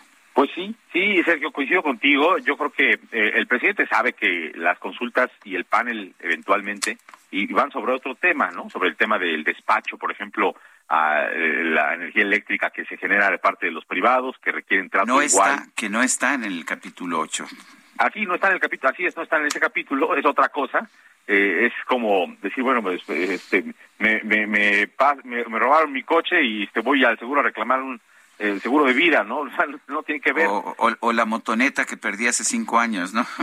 Sí, sí, entonces eh, hay una confusión ahí de conceptos tremenda, pero bueno, pues el, el imaginario colectivo, la sociedad en México, pues muchas veces está simplemente pensando, Estados Unidos me está reclamando, quieren mi petróleo, eso es mi soberanía, y el presidente se ancla en esa lógica y envía esa señal al, pueblo de México diciéndole pues yo voy a defender la soberanía de México y con esa soberanía pues eh, voy a poner una carta para que se acuerden en la Casa Blanca lo que firmaron para respetarnos. Creo que no tiene nada que ver una cosa con la otra, lo que se reclama originalmente de Estados Unidos es ese trato igualitario, ese respeto a las inversiones, esas reglas claras para las empresas que han invertido en México eh, y el presidente pues está hablando de otra cosa, ¿no? Sí. De... Oye, Carlos, pero llama la atención porque el presidente sobre el TEMEC había eh, reconocido que eh, los tres países respetaban la soberanía, que por eso pues era importante la firma y que por eso era importante este entendimiento y no sé cuántas cosas más. Em, y, y, por eso ahora pues suena interesante, ¿no? Que esté hablando tanto de la soberanía, como tú dices, más bien parece un asunto interno. Sí, es como si, eh, perdón que haga este símil, creo que no tiene nada que ver, pero no puedo evitarlo. Es como si dijéramos que la dignidad de la mujer depende del eh, imen que se preserva, pues no nada que ver, ¿no? Una mujer es digna, pues simplemente por ser persona, por ser eh, mujer, no tiene nada que ver la virginidad a ese respecto. Y yo creo que México tiene esta confusión terrible, es decir, la eh, dignidad, la soberanía del país depende de lo que está en el subsuelo de Veracruz y Tabasco, ¿no? Ese petróleo que está en, en esto, en el Golfo de México, pues no tiene nada que ver. Yo creo que somos soberanos pues eh, por eh, somos un pueblo, una nación, este, pues completa, integral, con eh, 126 millones de mexicanos que, pues tenemos capacidades, en fin, eh, y yo creo que ese anclaje del gobierno actual en el concepto del pasado de soberanía vinculada exclusivamente al tema de hidrocarburos, pues es algo que incluso me parece que el presidente no está leyendo bien, pero la gente no necesariamente pues compra como argumento adecuado. Yo creo que hemos superado esa etapa hace décadas pero por alguna razón el gobierno pues eh, quiere victimizarse frente a este reclamo de los Estados Unidos eh, y quiere hacer ver que eh, pues México está siendo violentado en soberanía solo por ese reclamo, ¿no? Y por eso esa carta. Yo también creo, como Sergio dices, pues que no le van a hacer caso en la Casa Blanca, pero bueno, pues alguna respuesta le tendrán que dar, ¿no? Porque si envías un comunicado oficial de presidente a presidente, pues por lo menos el acuso de recibo y alguna señal de por dónde van las cosas. Por lo pronto, lo que sí va a ocurrir es que las consultas inician, y eventualmente si no son fructíferas, pues habrá un panel con consecuencias potencialmente muy nefastas para México. Pues sí, ese es el problema, ese es el real problema. Carlos, muchas gracias por platicar con nosotros esta mañana. Buenos días. A ustedes, Sergio Lupita, un abrazo para todos. Son las ocho con cuarenta y dos. El presidente López Obrador se reunió con su gabinete en Palacio Nacional para reforzar las medidas de austeridad de su gobierno. Dice que vamos a pasar de la austeridad republicana a la pobreza franciscana. Mario Di Costanzo es economista y analista financiero, lo tenemos en la línea telefónica. Mario, gracias por tomar esta llamada. ¿Qué opinas de esta decisión de, pues ahora sí que apretar más el cinturón al gasto público? Sergio, muy buenos días. Eh, Lupita, muy buenos Hola, días. ¿qué tal? Buen día. Auditorio. Mira, eh, es un anuncio absolutamente mediático, inoperante, y yo creo que hasta inoportuno, ¿no? Eh, haciendo un recuento de las veces que ha anunciado estos ajustes al gasto y austeridad eh, republicana, pues eh, nada más te recordaría, Sergio, que hay, hay dos leyes aprobadas por el Congreso. La ley de austeridad que se aprobó en el 2019 y eh, pues la ley esta de remuneraciones que se aprobó en el 2021. Eh, luego entonces, si ya tienes una ley eh, que te mandata a, decir en qué y en qué no puedes gastar, pues ya los anuncios posteriores salen sobrando, ¿no? Ese es desde el punto de vista de, lo que hay en, materia de ley, ¿no? en materia de los ajustes presupuestarios, pues es simplemente generar una mayor inoperatividad del, del gobierno. Yo te diría eh, que los famosos ahorros que él reporta que creo que señaló eh, que eran ya dos billones de pesos los eh, ahorros generados en su gobierno, pues es una gran falsedad, es una gran mentira. Revisamos los informes de finanzas públicas que Hacienda le entrega al Congreso, yo te puedo decir que en el 2021 eh, los ahorros por austeridad presupuestaria que reporta Hacienda son apenas de 3.800 millones de pesos. Si nos vamos un año antes, eh, en el 2020, son aproximadamente de 3.600 millones de pesos. ¿Esto qué significa el gasto total? Significa el 0.0001. Es decir, no hay eh, tal eh, ajuste al gasto primero, ¿no? Y, y, y sí vemos con mucha preocupación, por ejemplo, que si con la austeridad no había medicinas, pues eh, como yo lo he dicho, con la eh, pobreza franciscana, pues no va a haber ni herbolaria. Me parece que estos son unos contrastes que la gente y que muchos analistas no entendemos, ¿no? Por un lado te hablas de, autoridad de, presupuestario franciscana y por el otro lado eh, tienes sobrecostos en los principales proyectos de inversión tan cuestionados del propio gobierno. Tienes un AIFA que no despega, por más intentos que están haciendo, yo te diría incluso hasta algunos de sabotaje en el, aeropuerto internacional de la Ciudad de México, eh, tienes una hija que cada día tiene menos vuelos y, menos pasajeros, ¿no? Y eso cuesta. Tienes un tren Maya que está muy sobregirado en su, en su presupuesto original, eh, hay cifras que te dicen que son 70% lo que está sobregirado, y las cantidades son 20 mil millones de dólares más. Entonces, son los contrastes que eh, pues definitivamente no se entienden. Y, y tampoco se entienden porque precisamente lo que hoy está sucediendo en el aeropuerto internacional de la Ciudad de México es una falta de mantenimiento a las pistas. Más allá de que si los vamos eh, a que si el edificio tiene fallas estructurales o no tiene fallas estructurales, lo que sí sabemos hoy es que a las pistas no se les daba mantenimiento, hay dos mil millones de pesos perdidos eh, en, cuanto al, mantenimiento destinado eh, pues a este aeropuerto que será muy cuestionado o no, pero ha dado la batalla. Es, es el aeropuerto que le ha dado viabilidad hasta hoy al turismo eh, en México y al movimiento de pasajeros aéreos. Entonces, estos contrastes son los que no se entienden y si tienes, por ejemplo, una planta de servidores públicos que ha sido golpeada desde un principio, que los ahorros no los vemos, como yo le he señalado, este año el gobierno va a pagar en sueldos y salarios 1.2 billones de pesos y en otros gastos o gastos de operación va a pagar aproximadamente 1.3 billones de pesos, es decir, estamos hablando de más o de casi el 40% del gasto público total, estamos hablando más del 60 del gasto programable. Entonces me parece que estos anuncios son nuevamente para distraer la atención y yo te diría más, eh, estamos eh, en las puertas, aunque él no lo niegue, y afortunadamente el crecimiento que hoy se reporta es de 1%, eh, un acumulado del 2% en lo que va del año, pero estamos abajo de lo que había dicho Hacienda, ¿eh? No se nos olvide que Hacienda había eh, dicho originalmente que iba a ser 4 o 5 el crecimiento, luego lo bajó en los criterios de política económica a 3-5, y en lo que debería estar pensando el presidente es en cómo reactivar la economía para generar empleo y combatir eh, eh, que las familias tengan la posibilidad de combatir la, la creciente inflación que estamos viviendo y que está desatada. Hoy 38% de las personas que son trabajadoras viven en pobreza laboral.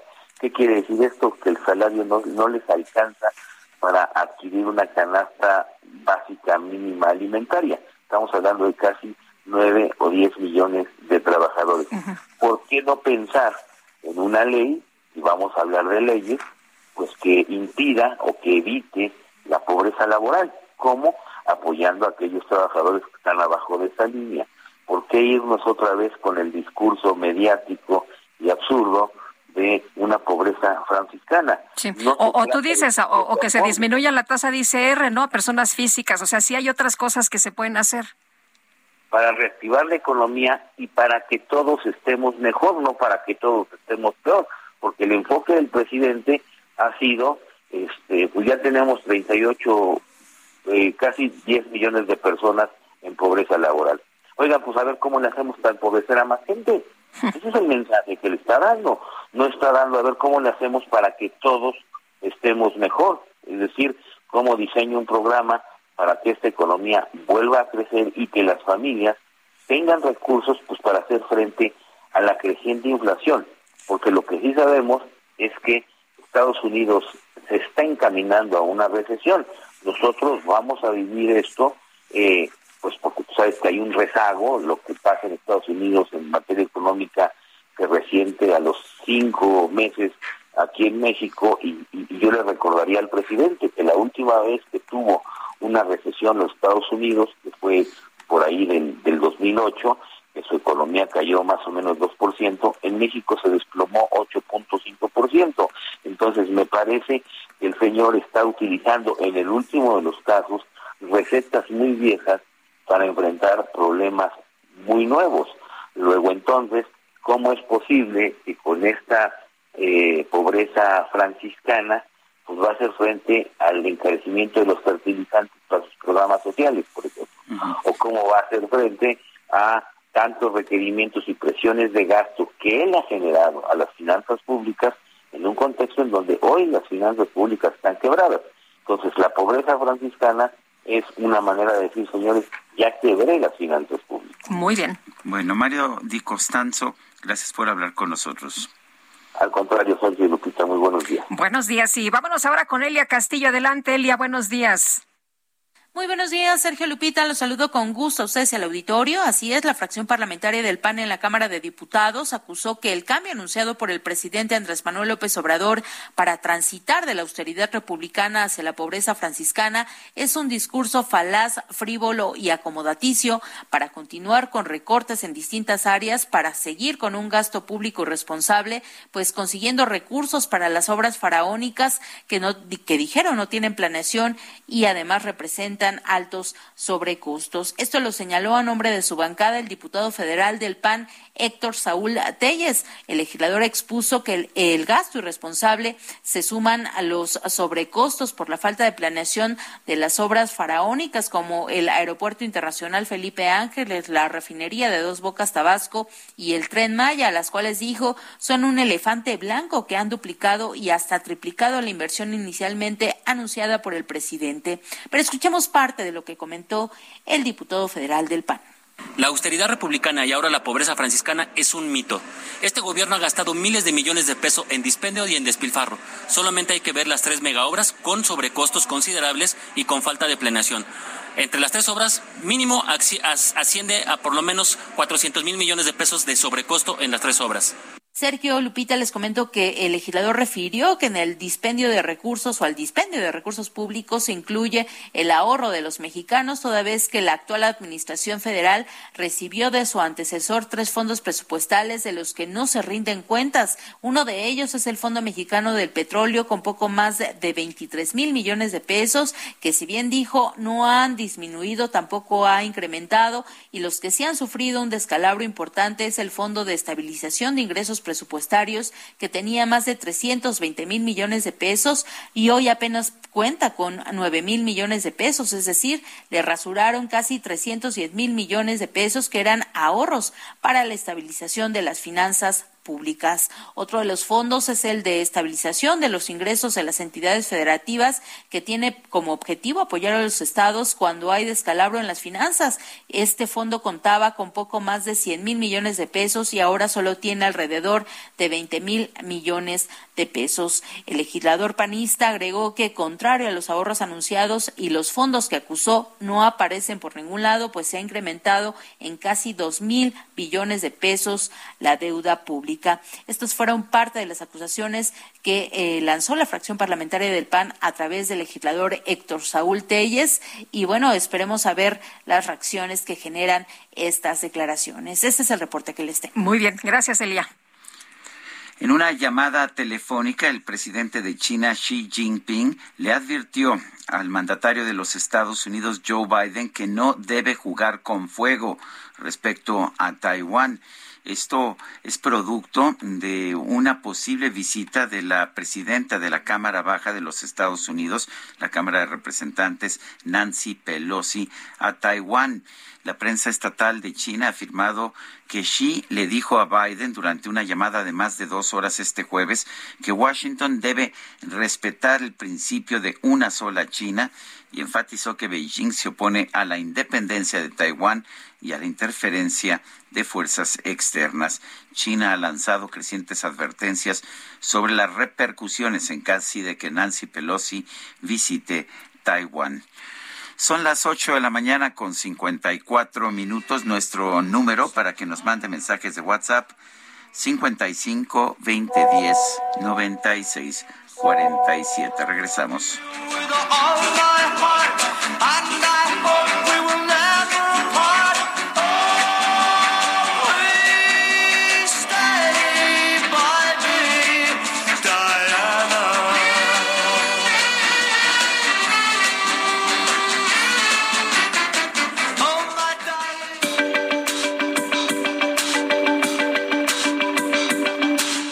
Sarmiento y Lupita Juárez quieren conocer tu opinión, tus comentarios o simplemente envía un saludo para ser más cálida esta mañana. Envía tus mensajes al WhatsApp 55 20 10 96 47.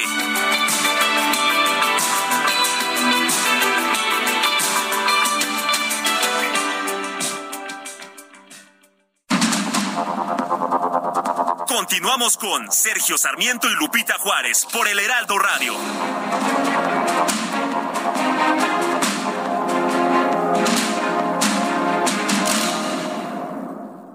Todo lo necesario para la fabricación de muebles en la industria de la madera lo encuentras en Tecnomueble Internacional. Conecta con más de 150 proveedores líderes con la mejor oferta en maquinaria, maderas, tableros, herrajes y mucho más. La cita es del 17 al 20 de agosto en Expo Guadalajara. Regístrate en www.expomuebleinternacional.com.mx y redescubre Expo Mueble Internacional.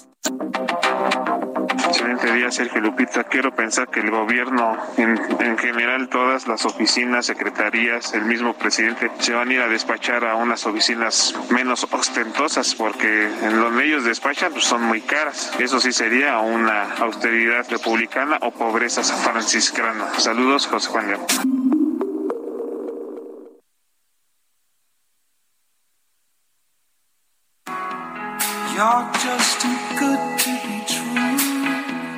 Can't take my eyes off of you. You'd be like heaven to touch. I wanna hold you so much. At long last, love has arrived. I thank God I'm alive. You're just too good to be true. Can't take my eyes off of you. Tired of the way that I. There's nothing else to compare. The sight of you leaves me. There are no words.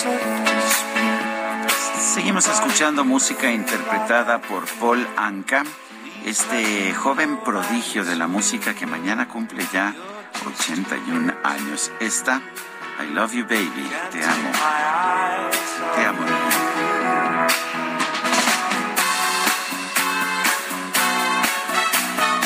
Bueno que la dejaste vivir, DJ Kike. Esta es de mis favoritas.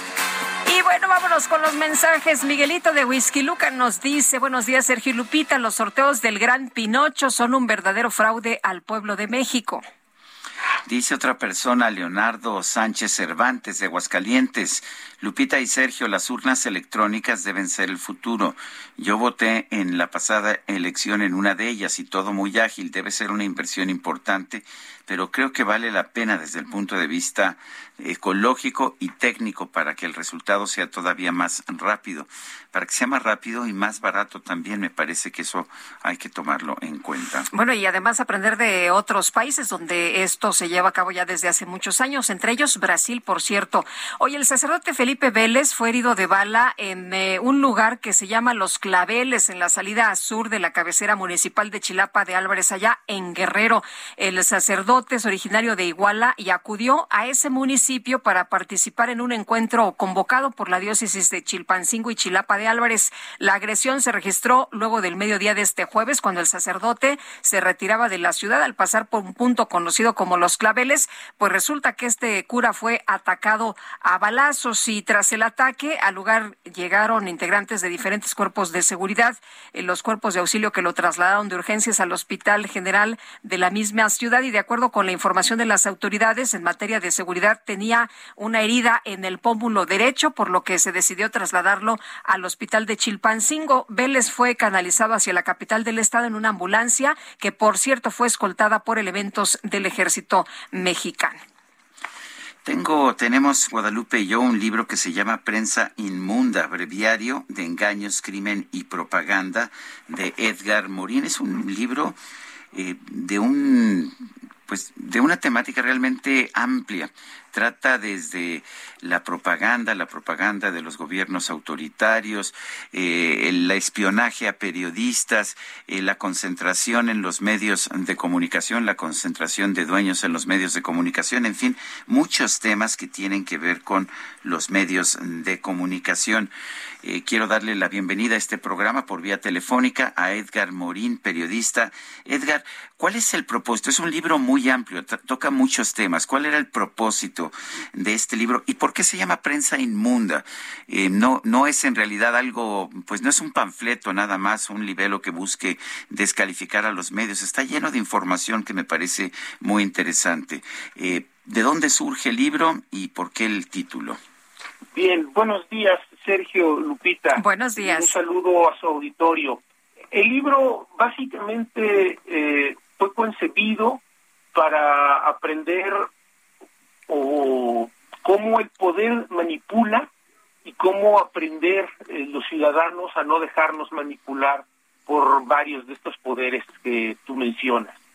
Eh, esa es fundamentalmente la intención. Y la segunda pregunta es sobre la inmundicia o por qué el nombre de la prensa inmunda. Eh, no tiene que ver ni con el presidente ni con algunos funcionarios de la eh, autodenominada 4T que así se han referido a los medios que traen un pleito eh, con ese, con eso, con esos términos. no viene en realidad de un sistema, por lo que encuentro, digamos, eh, donde está esa inmundicia, es en un sistema instituido entre el poder político y editores y concesionarios eh, de medios. Y a través, digamos, de este sistema con una suerte de reglas no escritas, pues ha sometido lo mismo a periodistas críticos que a reporteros y ha generado, digamos, condiciones de precariedad estructural para hacer la práctica de, del periodismo y esto pues contribuye a los problemas que, ahora vivimos eh, en México y algunos globales, ¿no? Porque digamos esta crisis eh, en medios de comunicación también este, es mundial y la persecución a periodistas también, ¿no? Eh, Edgar, eh, resulta bien interesante lo que empiezas a, proponer al inicio del libro, este tema de la propaganda que todavía se utiliza, ¿no? Si, si vemos y analizamos lo que sucede, lo que escuchamos todos los días aquí y en otras partes del mundo. Por ejemplo, en una de las partes hablas pues de los preceptos precisamente sobre estos temas de la propaganda y en el primero de ellos eh, habla de la simplificación y el enemigo único, es decir, consignas, eslogans, delimitación de un enemigo fácilmente reconocible. ¿Esto nos suena muy familiar? Sí, por supuesto. Eh, al revisar, digamos, estas raíces históricas de la, de la propaganda eh, que se hace en el libro, eh, la idea también es que el lector, los, las lectoras también, puedan ir construyendo sus conclusiones y puedan ir encontrando ejemplos de México y de otras partes del mundo, ¿no? Porque, porque son como las mismas herramientas. Tampoco eh, hay, hay mucha variedad. En algunos casos son herramientas más sofisticadas, pero ahora proliferan, digamos, los actores sociales, eh, los agentes políticos que utilizan estos recursos, ¿no? Sí, bastante familiar. Ese también es un poco como el espejo que busca el libro. ¿Cuáles serían las conclusiones de tu libro? si, si alguien lee tu libro, eh, ¿qué, dirías tú que deberían ser las conclusiones que tú quieres dejar en su mente? Eh, bueno, que es muy importante estar conscientes del derecho que tenemos como ciudadanos a la información de interés público. Eso es parte vital del trabajo de los periodistas. Que es urgente eh, regular, limitar y castigar el espionaje electrónico a periodistas y a ciudadanos. Eh, está en juego eh, perder todavía más las libertades civiles. hay que poner límites a la vigilancia electrónica indiscriminada, que incluye el espacio público, que incluye los metadatos de los dispositivos móviles. Eso es muy importante.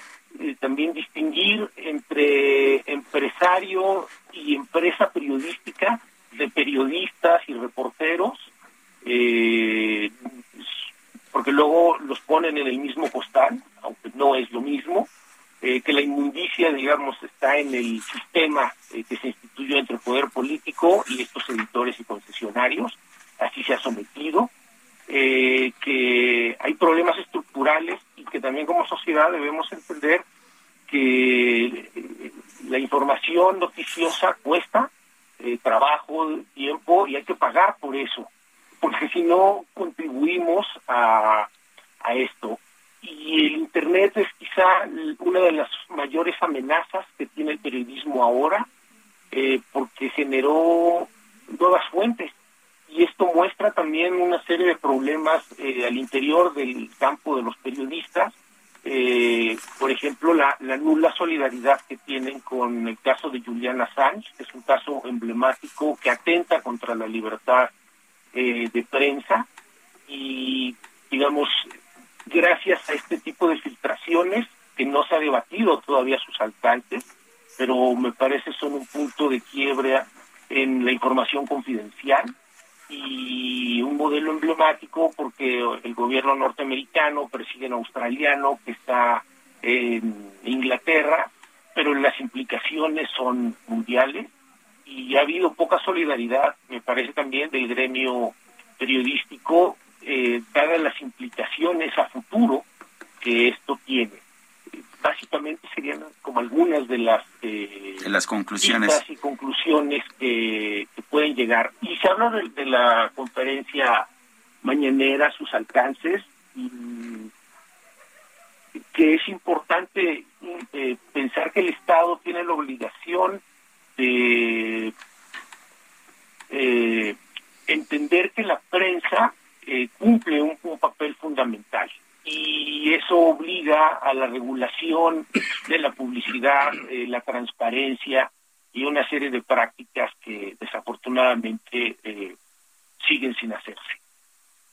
Morín, gracias por invitarnos a leer Prensa Inmunda, Breviario de Engaños, Crimen y Propaganda que publica Editorial Grijal. Un fuerte abrazo. Gracias a ustedes por el interés y la apertura. Buenos días. Buenos días. Son las nueve con doce minutos. En Soriana siempre te llevas más. 30% de descuento en toda la línea blanca, en enseres menores y en departamento de blancos. Sí, 30% de descuento en línea blanca, en seres menores y departamento de blancos. Soriana, la de todos los mexicanos. Agosto 1. Aplican restricciones. Válido solo en Hiper y Super. Ahora sí, los beats ya están cargados y listos para ser proyectados directo en todo tu cuerpo. Con ustedes. Y lloré cuando la vi que se marchaba. La micro deportiva. No poder ambientazo! El DJ Kike, ¿verdad? No hay duda. ¡Qué ambientazo, qué ambientazo hay en la micro deportiva en este viernes y apenas son las nueve de la mañana, hombre!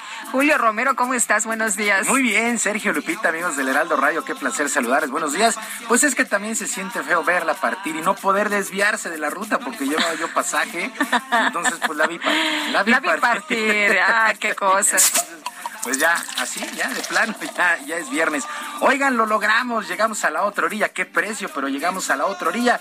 Oigan, también antes de, antes de arrancarnos con toda la información, quiero mandar un saludo, un beso y un abrazo a mi partner, a Beatriz Muñoz Hernández, que está cumpliendo años el día de hoy, está cumpliendo años el día de hoy. Creo que son como 29, ¿no? Eh, por dos, pero eh, le mandamos un abrazo, un abrazo. Muy bien, pues Beatriz saludos y felicidades. Felicidades, que se la pase muy bien. Uy, además cayó en viernes. Cuidado, cuidado, porque No, es, pues eh, ahora sí que es fiesta huele a de aquí peligro. hasta el domingo, ¿verdad? Huele a peligro. Uy, uy. Pero bueno, le mandamos un abrazo. Bueno, también el día de hoy arranca, arranca la jornada 6. Así de rápido tuvimos fútbol a media semana y pues otra vez ya hay actividad del balompié con la jornada 6 del torneo de apertura. El día de hoy a las 9.5 el equipo de Juárez estará enfrentando a los Diablos Rojos del Toluca. Para el día de mañana hay duelos interesantes. Uno de ellos, Cruz Azul en la cancha del Estadio Azteca, estará recibiendo a los Rayos de Necaxa, 5 de la tarde. A este duelo en el Coloso de Santa Úrsula, Necaxa llega como el cuarto lugar o con el cuarto lugar de la tabla general y con los pies en la tierra, señaló su técnico Jaime Lozano. En un mar lleno de lágrimas y naufragó. Creo que el rendimiento ha sido muy estable, bastante bueno. ¿no? Eh, ahora con este resultado, evidentemente sabemos que escalaremos algunas posiciones, que siempre va a ser importante también depender de uno la mayor cantidad del tiempo y, y poderse eh, afianzar lo más arriba posible. Pero el torneo es joven, lo hablábamos ahorita todos, lo comentaron ellos, eh, aún no se, no se gana prácticamente nada. Y por también para mañana a las 7 de la noche, el equipo de los Tigres estarán enfrentando a los Gallos Blancos del Querétaro. Para las 9, Chivas contra Pachuca y la Franja del Puebla estará recibiendo al San Luis también a las 21 horas. Por cierto, a través de un video publicado en sus redes sociales, el atacante estadounidense Josie Altidor anunció que llega al fútbol mexicano y precisamente lo hará con el conjunto del Puebla. Su estancia será por ahí de seis meses. Y también a las 9, Cholos contra Mazatlán. Para el domingo a las 12 del día en Ciudad Universitaria, los Pumas estarán enfrentando a los Rayados del Monterrey, líderes generales. También para las 7, Santos contra Atlas y a las 9, León contra el conjunto de las Águilas del América. En otras cosas, el joven mexicano Diego Laines, Diego Laines deja España, ahora jugará en Portugal. Antonio Salvador, presidente del club Braga, dio a conocer de manera oficial la llegada de Laines, que deja al Betis, al Betis de Sevilla para buscar más minutos de juego. Agregó que el préstamo es por ahí de los 7 millones de euros y calificó al atacante como una de las jóvenes promesas del balompié mundial con un gran talento. Diego Laines llegó a España en enero del 2019 para hacerle compañía a su compatriota Andrés Guardado. Poco a poco fue perdiendo la titularidad en el conjunto de Manuel Pellegrini, así es que deja Diego Laines al Betis y se va a Portugal. Bueno, también el día de ayer arribaron a Los Cabos el ruso Daniel Medvedev y se unió al canadiense Félix Auger y al británico Cameron Norrie, quienes ya entrenan en el lugar allá en Los Cabos para lo que será a partir de este lunes el abierto de tenis. Medvedev, que disputará por primera ocasión este certamen, es el gran favorito en su condición de número uno del mundo.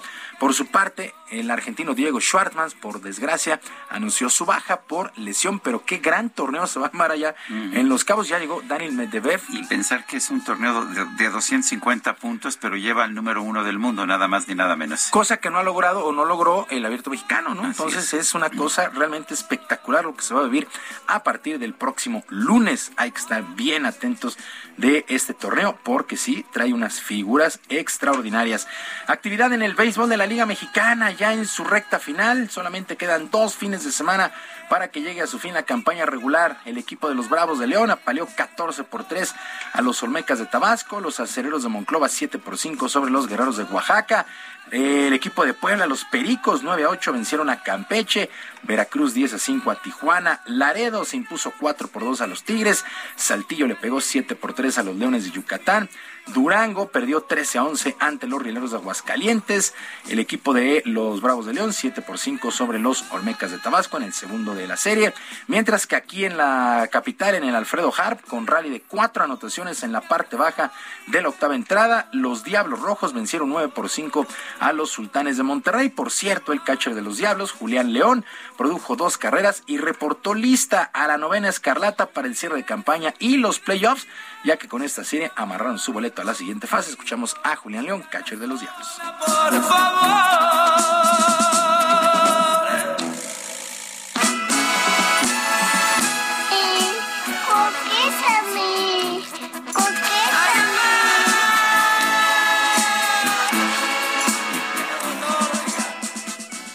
Gracias a Dios ahorita estamos en la mejor forma eh, que hemos estado en toda la temporada y yo creo que es la mejor, eh, es el mejor momento. ¿Por qué? Porque ya quedan creo que nueve juegos para los playoffs, estamos más que listos, ya tenemos eh, los roles de cada uno bien definidos, entonces no va a ser fácil cuando cualquier equipo venga aquí a la Ciudad de México y cuando nosotros salgamos de playoff también no va a ser nada fácil.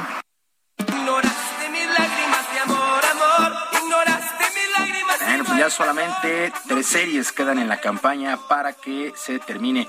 Y en su cumpleaños 29 el día de hoy, el mariscal de campo Dak Prescott pidió como principal deseo que su equipo, los Vaqueros de Dallas, tengan una gran temporada y que lleguen de nueva cuenta a un Super Bowl en el fútbol americano de la NFL. Prescott llegó a los campos de entrenamiento del conjunto tejano allá en Oxnard, en California, y recordó que tenía solamente dos años, dos años cuando los Vaqueros ganaron el trofeo Vince Lombardi en aquel lejano Super Bowl 30, donde derrotaron a los acereros de Pittsburgh. Bueno, eh, corría el año de 1996 y Dak Prescott tenía solamente dos años y espera repetir la historia la próxima campaña. La mera verdad es que lo veo complicado para los vaqueros, pero bueno. Bueno, eh, yo estuve en ese juego. Sí, en 1996. Estuve ahí personalmente en ese juego. ¿Cómo la ves? Eh, pues El que se ponga Pittsburgh contra que se ponga en contacto Dak Prescott para que tenga suerte, porque tenía dos años. Sí, estaba chiquitito. ¿Sabe- ¿Sabes qué? De repente pasa, no sé, a ustedes les pasa, ¿no? Eh, uno cuando oyes que ya están los hijos de los jugadores jugando, pues dices, ay, creo que sí ya pasaron. Ay, yo vi, ay, caray. Yo vi a su papá. Lo, lo bueno es que nos acaban de reclasificar. Sí. eh, sí, sí, sí. Ya ves eh, entre las edades, ¿no? De los jóvenes. Entonces ya nos consideran un poquillo más jóvenes. No te apures. Pero la banda nos sigue llamando chaborru. ¿Qué pasó? ¿Qué pasó? Bueno. Revisen los datos de la ONU. Exactamente. Bueno, Sergio Lupita, amigos del auditorio de la información deportiva.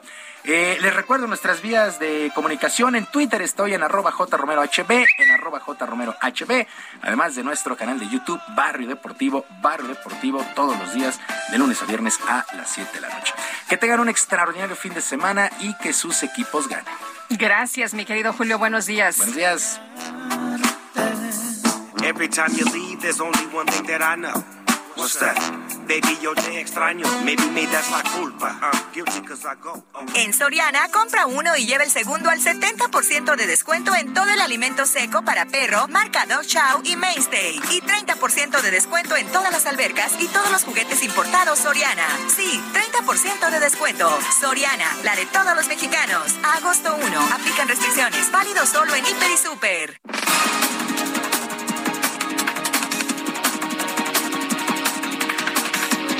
Son las nueve con veintidós minutos. Esta mañana el presidente López Obrador celebró que el INEGI haya reportado un crecimiento del 2% en el Producto Interno Bruto de México durante el segundo trimestre del año. Lo curioso fue que fue de 1%, pero bueno, a ver qué dijo el presidente.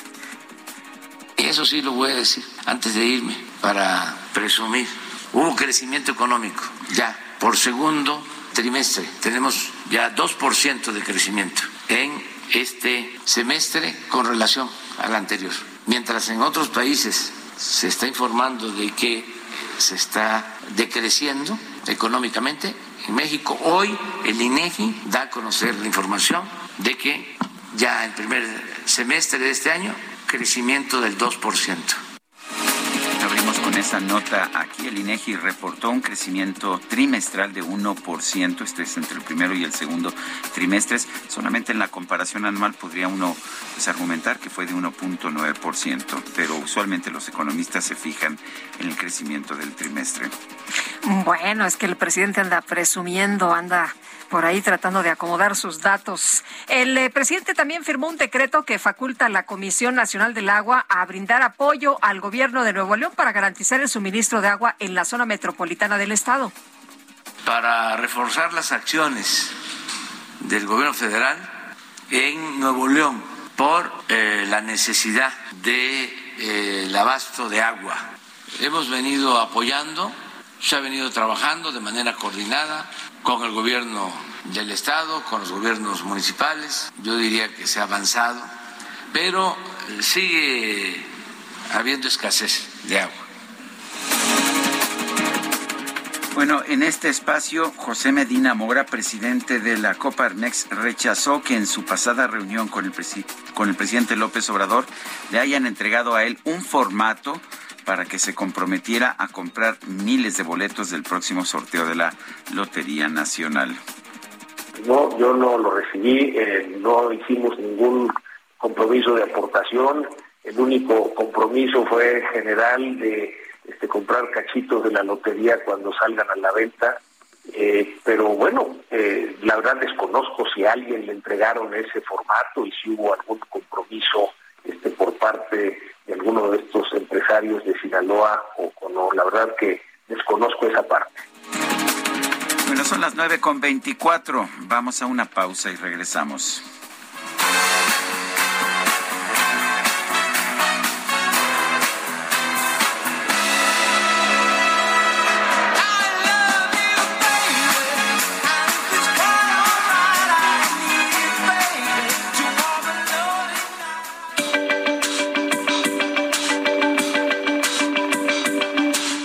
Sarmiento y Lupita Juárez quieren conocer tu opinión, tus comentarios o simplemente envía un saludo para ser más cálida esta mañana. Envía tus mensajes al WhatsApp 55 20 10 96 47.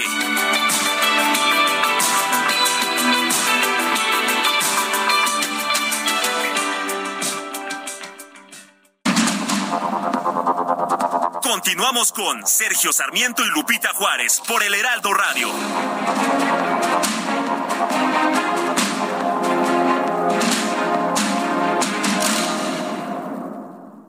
Si tienes una mueblería o eres interiorista, tienes que visitar Expo Mueble Internacional. En cada una de sus ediciones encuentras la más amplia variedad de muebles y decoración que tu negocio o proyecto necesita. Todo con gran calidad y diseño directo de fabricantes. La cita es del 17 al 20 de agosto en Expo Guadalajara. Regístrate en www.expomuebleinternacional.com.mx y redescubre Expo Mueble Internacional.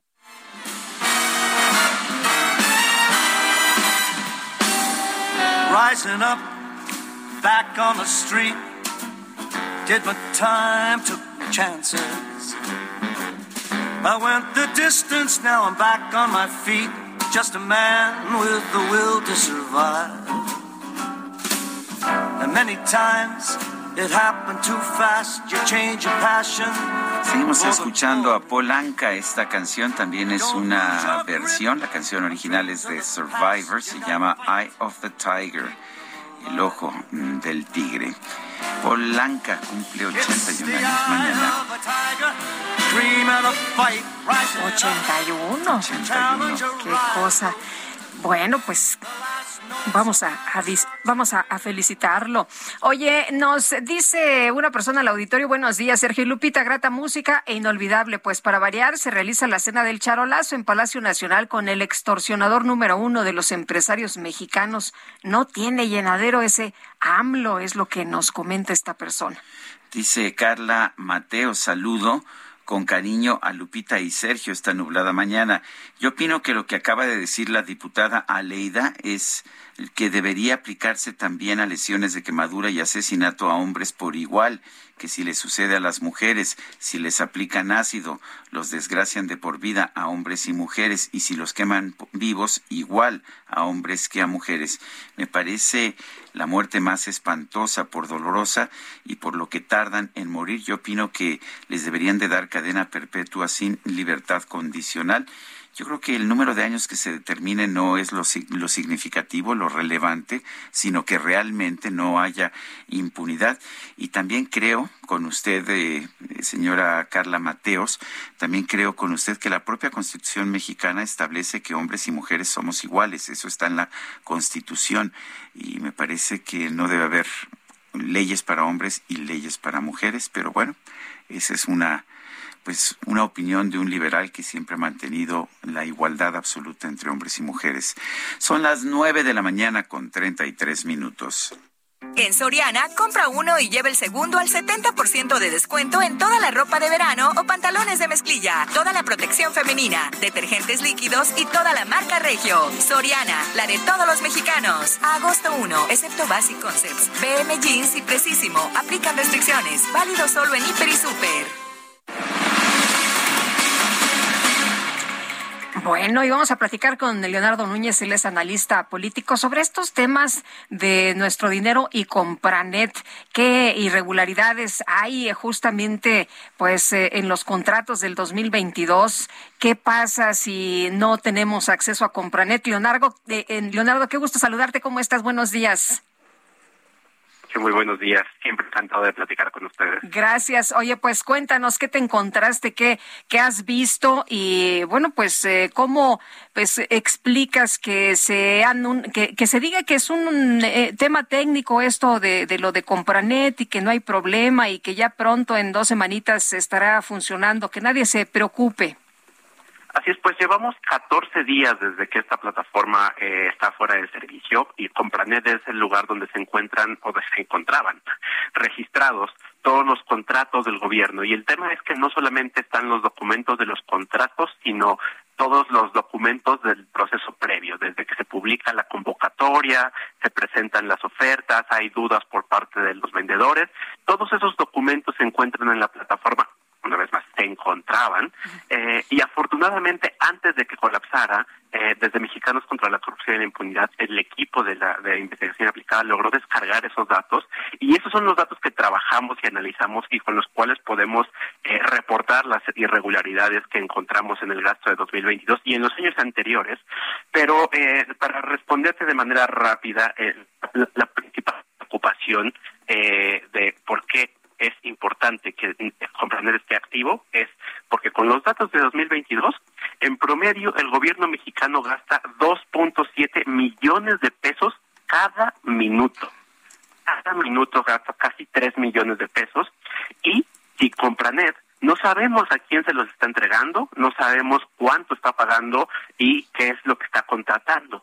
Eh, y entonces los están dejando en completa oscuridad y una vez más según los datos de 2022 que alcanzamos a descargar, en promedio también se firman 429 contratos cada día. Entonces, cada día que está pasando con la plataforma fuera de servicio, este número se va incrementando, ¿no? Y por ejemplo, en los tres minutos que llevo, llevo eh, llevamos aquí platicando, el gobierno ya gastó 10 millones de pesos, ¿no? Y de esos 10 millones de pesos no sabemos cómo están, cómo se están eh, utilizando eh, y precisamente es el, el, el, riesgo principal que hay detrás de que una plataforma tan importante como Compranet está fuera de servicio, pero también por eso es que nosotros levantamos este sitio que se llama Nuestro Dinero, así compra el gobierno, donde precisamente alcanzamos a publicar esos datos, alcanzamos a descargar esos datos, los alcanzamos a analizar e identificamos una multiplicidad de irregularidades y violaciones a la ley que son simplemente intolerables. El, ¿sí, ¿sí funciona el Compranet? ¿Sí ha funcionado para reducir los abusos y los actos de corrupción?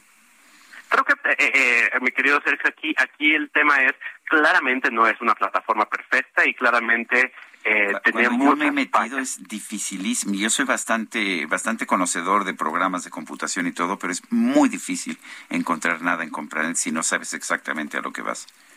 Sin lugar a dudas, sin lugar a dudas, no es una plataforma accesible, no es una plataforma que sea sencilla de consultar y a pesar de eso era útil para algunas cosas. ¿Por qué? Porque precisamente para periodistas, investigadores y analistas, saber que ahí estaba la información difícil de acceder, pero que ahí estaba, nos permitía encontrar una gran cantidad de irregularidades. Todos los escándalos de contratos que han salido en esta administración y en las anteriores, necesariamente pasan por la transparencia de los contratos que encontrábamos en Compranet. Lo mismo los ventiladores de los, del hijo de Manuel Bartlett, las empresas fantasma de Javier Duarte, la estafa maestra, pasen y sigan. Todos los escándalos de corrupción pasan por, por haber usado los datos de esa plataforma.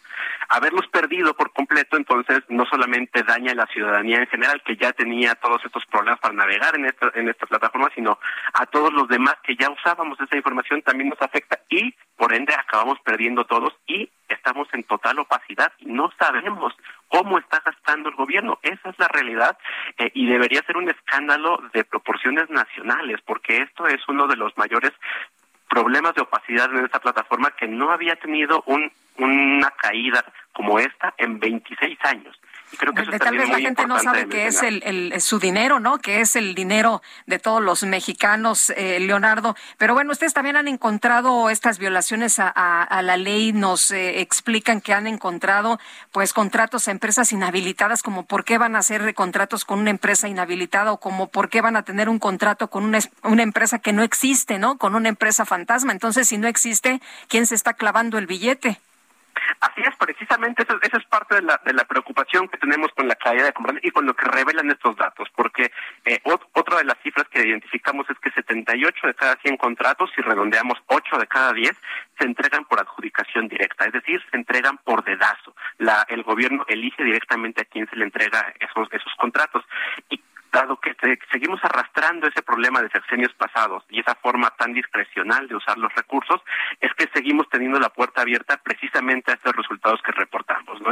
como bien mencionas, identificamos contratos a empresas que son fantasma, encontramos contratos a empresas que supuestamente habían sido inhabilitadas y siguen recibiendo contratos. Encontramos millones de pesos que se entregan a empresas que nunca han tenido que competir porque siempre han sido beneficiadas del dedazo del gobierno. Eh, y en fin, encontramos una multiplicidad de irregularidades que desafortunadamente nos demuestran que la forma de contratar, eh, pues discursivamente tal vez es diferente, pero a la hora de ver los datos, a la hora de ver los hechos, eh, sigue, seguimos arrastrando los mismos vicios de antes y mientras sucede en oscuridad, estamos todavía peor del lugar donde ya desafortunadamente mal estábamos. Muy bien, pues Leonardo, como siempre apreciamos mucho que puedas platicar con nosotros. Buenos días. Siempre encantado y solo invitar a tu auditorio a visitar nuestro sitio, nuestro dinero, así compra el gobierno en contralacorrupción.mx. Muy bien, muchas gracias. Buenos días. En 2020, la Segalmex otorgó contratos millonarios a Marel, una empresa así llamada M-A-R-H-E-L,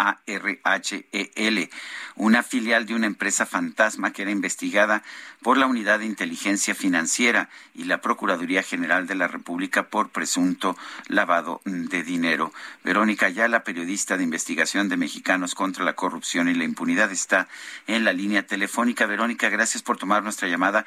Cuéntanos de esta empresa, de esta empresa fantasma y, bueno, ¿qué significa? ¿Qué han encontrado ustedes en esta investigación? Hola, ¿qué tal, Sergio? Un gusto acompañarlos. Gracias por el espacio. Pues sí, en esta eh, ocasión publicamos una nota más sobre irregularidades en esta área, en, en Segalmex, particularmente eh, lo que lo que se refiere a una empresa ligada a una compañía fantasma que ha obtenido en el actual gobierno contratos millonarios por parte de esta área, por parte de Segalmex, que es como la, la CONASUPO de la, de la 4T, el actual gobierno. Bueno, como mencionaba, se trata de Grupo Marel, es la división de productos de mar de una empresa llamada Be Eminent Inc. de México. Esta empresa, en junio del 2020, fue incluida por el Servicio de Administración Tributaria, por el SAT, en el listado definitivo de empresas que simulan operaciones, lo que conocemos comúnmente como empresas fantasma. Bueno, pues ese mismo año, en 2020, Marel recibió por adjudicación directa 21 contratos en Segalmex por más de 67 millones de pesos. Esto por la venta, a pesar de que es una empresa enfocada en productos de, del mar, particularmente como una atunera, vendió, estuvo vendiéndole a Segalmex también atún, carne, frijol y azúcar. Esto lo encontramos a partir de una búsqueda y de revisión de contratos y órdenes de compra en la Plataforma Nacional de Transparencia y en Compranet. Bueno, además de esto, estas adjudicaciones se dieron cuando B-Eminent, la, la filial, ya estaba siendo investigada por la Unidad de Inteligencia Financiera, por la UIF, por presunto lavado de dinero. Esto porque, bueno, resulta que B-Eminent es una de las empresas que formaron parte de la red que vendía alimentos con sobreprecio al régimen de Nicolás Maduro en Venezuela. Esto para las eh, eh, conocidas despensas subsidiadas por el gobierno llamadas eh, como parte de un programa llamado CLAP. aparte, como parte de esta investigación, revisamos también por ahí las actas constitutivas y los movimientos de ambas empresas así como sus respectivos sitios de internet y demás, y identificamos que Grupo Marel es dirigida y representada por Martín Armando Botello Rubalcaba. ¿Quién es él? Bueno, pues se trata de un exfuncionario de Conapesca, estuvo trabajando por ahí muchos años en el gobierno federal, particularmente en esta en esta área en Conapesca y ha sido también apoderado de Bieminent, que es la filial identificada por el SAT como como fantasma. Entonces vemos por ahí una serie de, de, irregularidades, eh, de anomalías en la otorgación de estos contratos a una empresa ligada directamente a otra compañía que, que fue identificada por el SAT como fantasma. Estamos viendo actuaciones iguales como lo que se encontró en la estafa maestra. Nos han dicho en este gobierno que no eran iguales, pero estamos viendo pues que la situación en los hechos no ha cambiado nada y que es incluso hasta peor.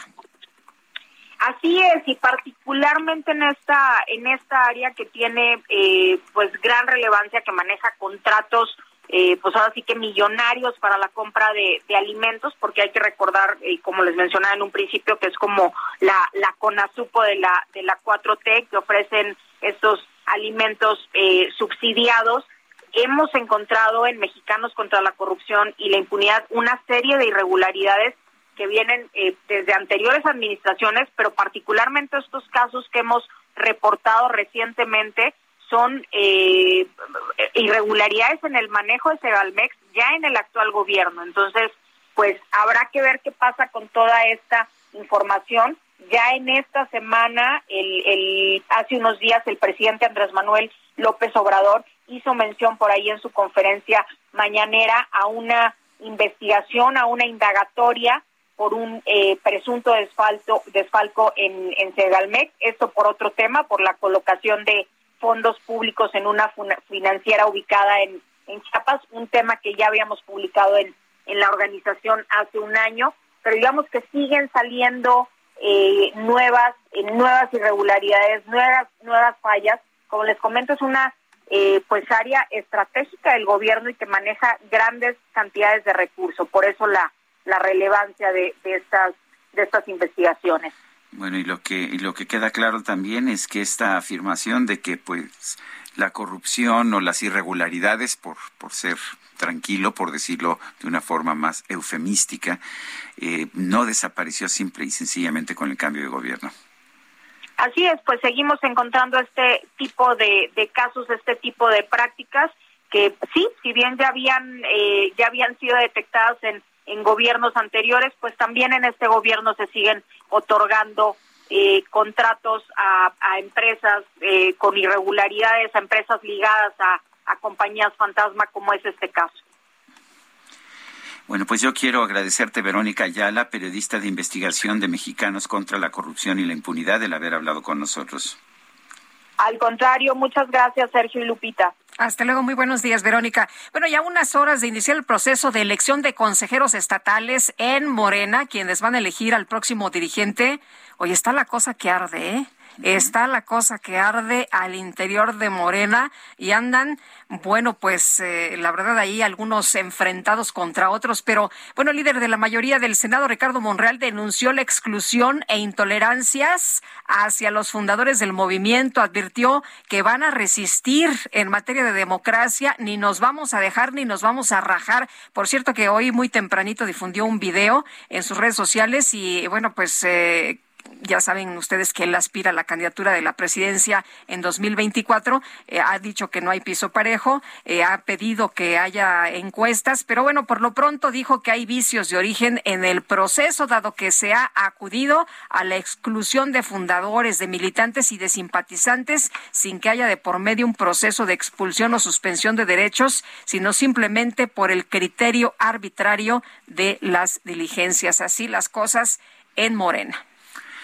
Son las nueve con cuarenta y siete minutos. Vamos a las calles de la Ciudad de México. Israel Lorenzana, adelante. Sergio Lupita, muchísimas gracias. Estamos ubicados aquí a las afueras del edificio de gobierno de la Ciudad de México entre 20 de noviembre y 5 de febrero. Y es que un grupo de mujeres encapuchadas, llamadas feministas, se manifiestan afuera de este edificio.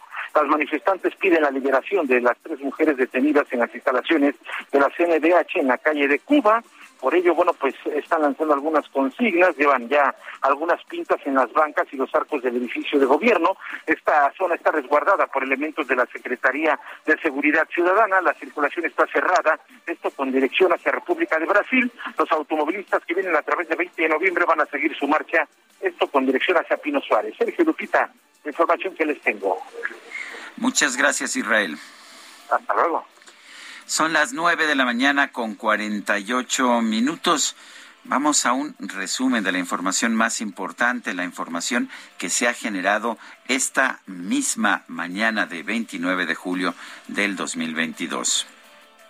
Emprendedores, consultores, proveedores e inversionistas que busquen expandir su visión de negocio. Expo Franquicias regresa a Guadalajara este 2 y 3 de septiembre. Modelos de franquicias más exitosos en una sola sede. Expo Guadalajara, única a nivel internacional. Estás a un clic, haz tu registro en www.expofranquiciasguadalajara.com. El presidente López Obrador anunció que este fin de semana va a realizar una gira de trabajo por el sureste del país para supervisar las obras del tren Maya y poner en marcha la rehabilitación del Boulevard Luis Donaldo Colosio en Cancún, Quintana Roo.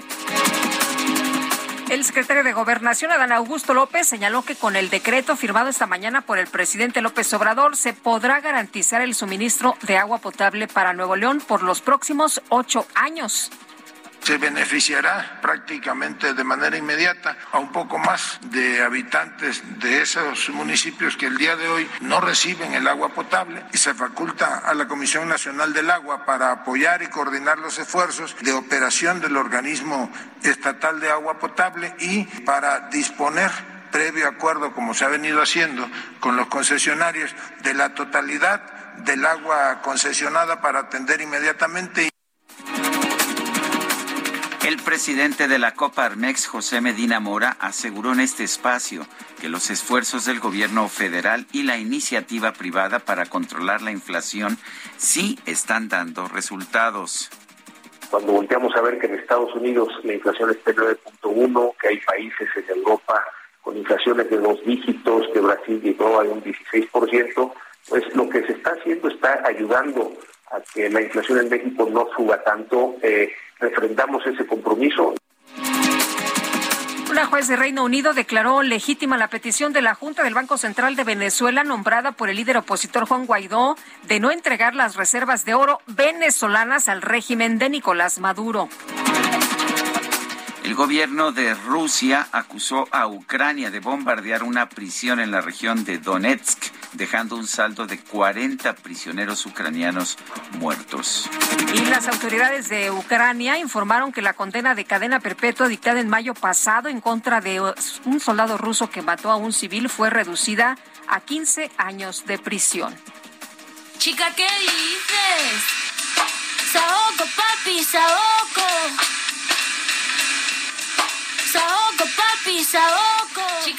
El expresidente de los Estados Unidos, Barack Obama, compartió en redes sociales la lista de sus canciones favoritas del verano. en la que aparecen artistas como Beyoncé, Harry Styles y Aretha Franklin. Sin embargo, llamó la atención de los internautas que la canción que más ha escuchado el exmandatario es Saoko, de la cantante española Rosalía. A mí me sorprende también. Yo soy muy mía, yo me transformo. Me gustan las listas de Barack Obama, pero también me llamó la atención que hubiera escogido esta. Hoy en Guanajuato, vámonos para allá con Gabriela Montejano porque se registró un ataque armado en un velorio. Asesinaron a cuatro personas. Gabriela Montejano, adelante, ¿qué tal? Hola, ¿qué tal? Sergio Lupita Auditorio, muy buenos días. Pues sí, un grupo de civiles armados irrumpió un velorio en el municipio de Jaral del Progreso y abrió fuego sobre los asistentes, cobrando la vida de cuatro personas y por lo menos dos resultaron gravemente heridas. Velaban el cuerpo de Jorge Luis Cigarroa, alias El Pájaro, un conocido ladrón de la zona, quien fue ejecutado el martes pasado al interior de su domicilio de la calle Margarita Maza de Juárez, esto en la colonia Santo, en el municipio de Jaral del Progreso. Ese velorio se llevaba a cabo en la misma casa de la víctima, pero minutos después de la medianoche del jueves un grupo armado llegó hasta el lugar a bordo de varios vehículos. Los sobrevivientes llamaron al 911, al igual que los vecinos al escuchar los disparos, lo que permitió la intervención de policías municipales, Guardia Nacional y Ejército Mexicano, seguidos de las ambulancias con paramédicos, quienes confirmaron que en el lugar uno de los lesionados ya había perdido la vida. Otros eh, tres fueron llevados al, al hospital, pero uno de ellos murió cuando recibía atención médica. El saldo total son cuatro muertos y dos heridos en este ataque al velorio por, eh, pues, el, cuando despedían los restos de alias El Pájaro, Jorge Luis Cigarroa. Eso es parte de lo que sucede en Guanajuato y este es mi reporte hasta el momento. Gracias, Gabriela. Muy buenos días. Muy buenos días. Se nos acabó el tiempo, Guadalupe. Pues vámonos entonces, que la pasen todos muy bien. Se me pasó rapidísimo de bolón la semana. Nos escuchamos el mes entrante, si les parece bien, el próximo ¿El mes mes. El próximo mes, Ah, o sea, en agosto. en agosto. Bueno, me parece bien. Hasta entonces, gracias de todo corazón. Y eso sería todo.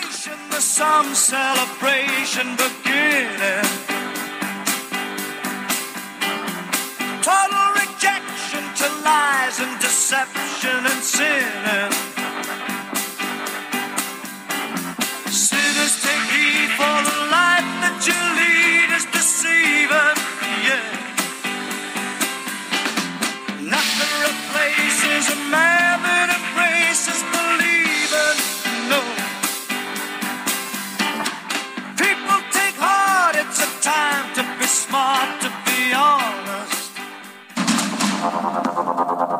Heraldo Media Group presentó Sergio Sarmiento y Lupita Juárez.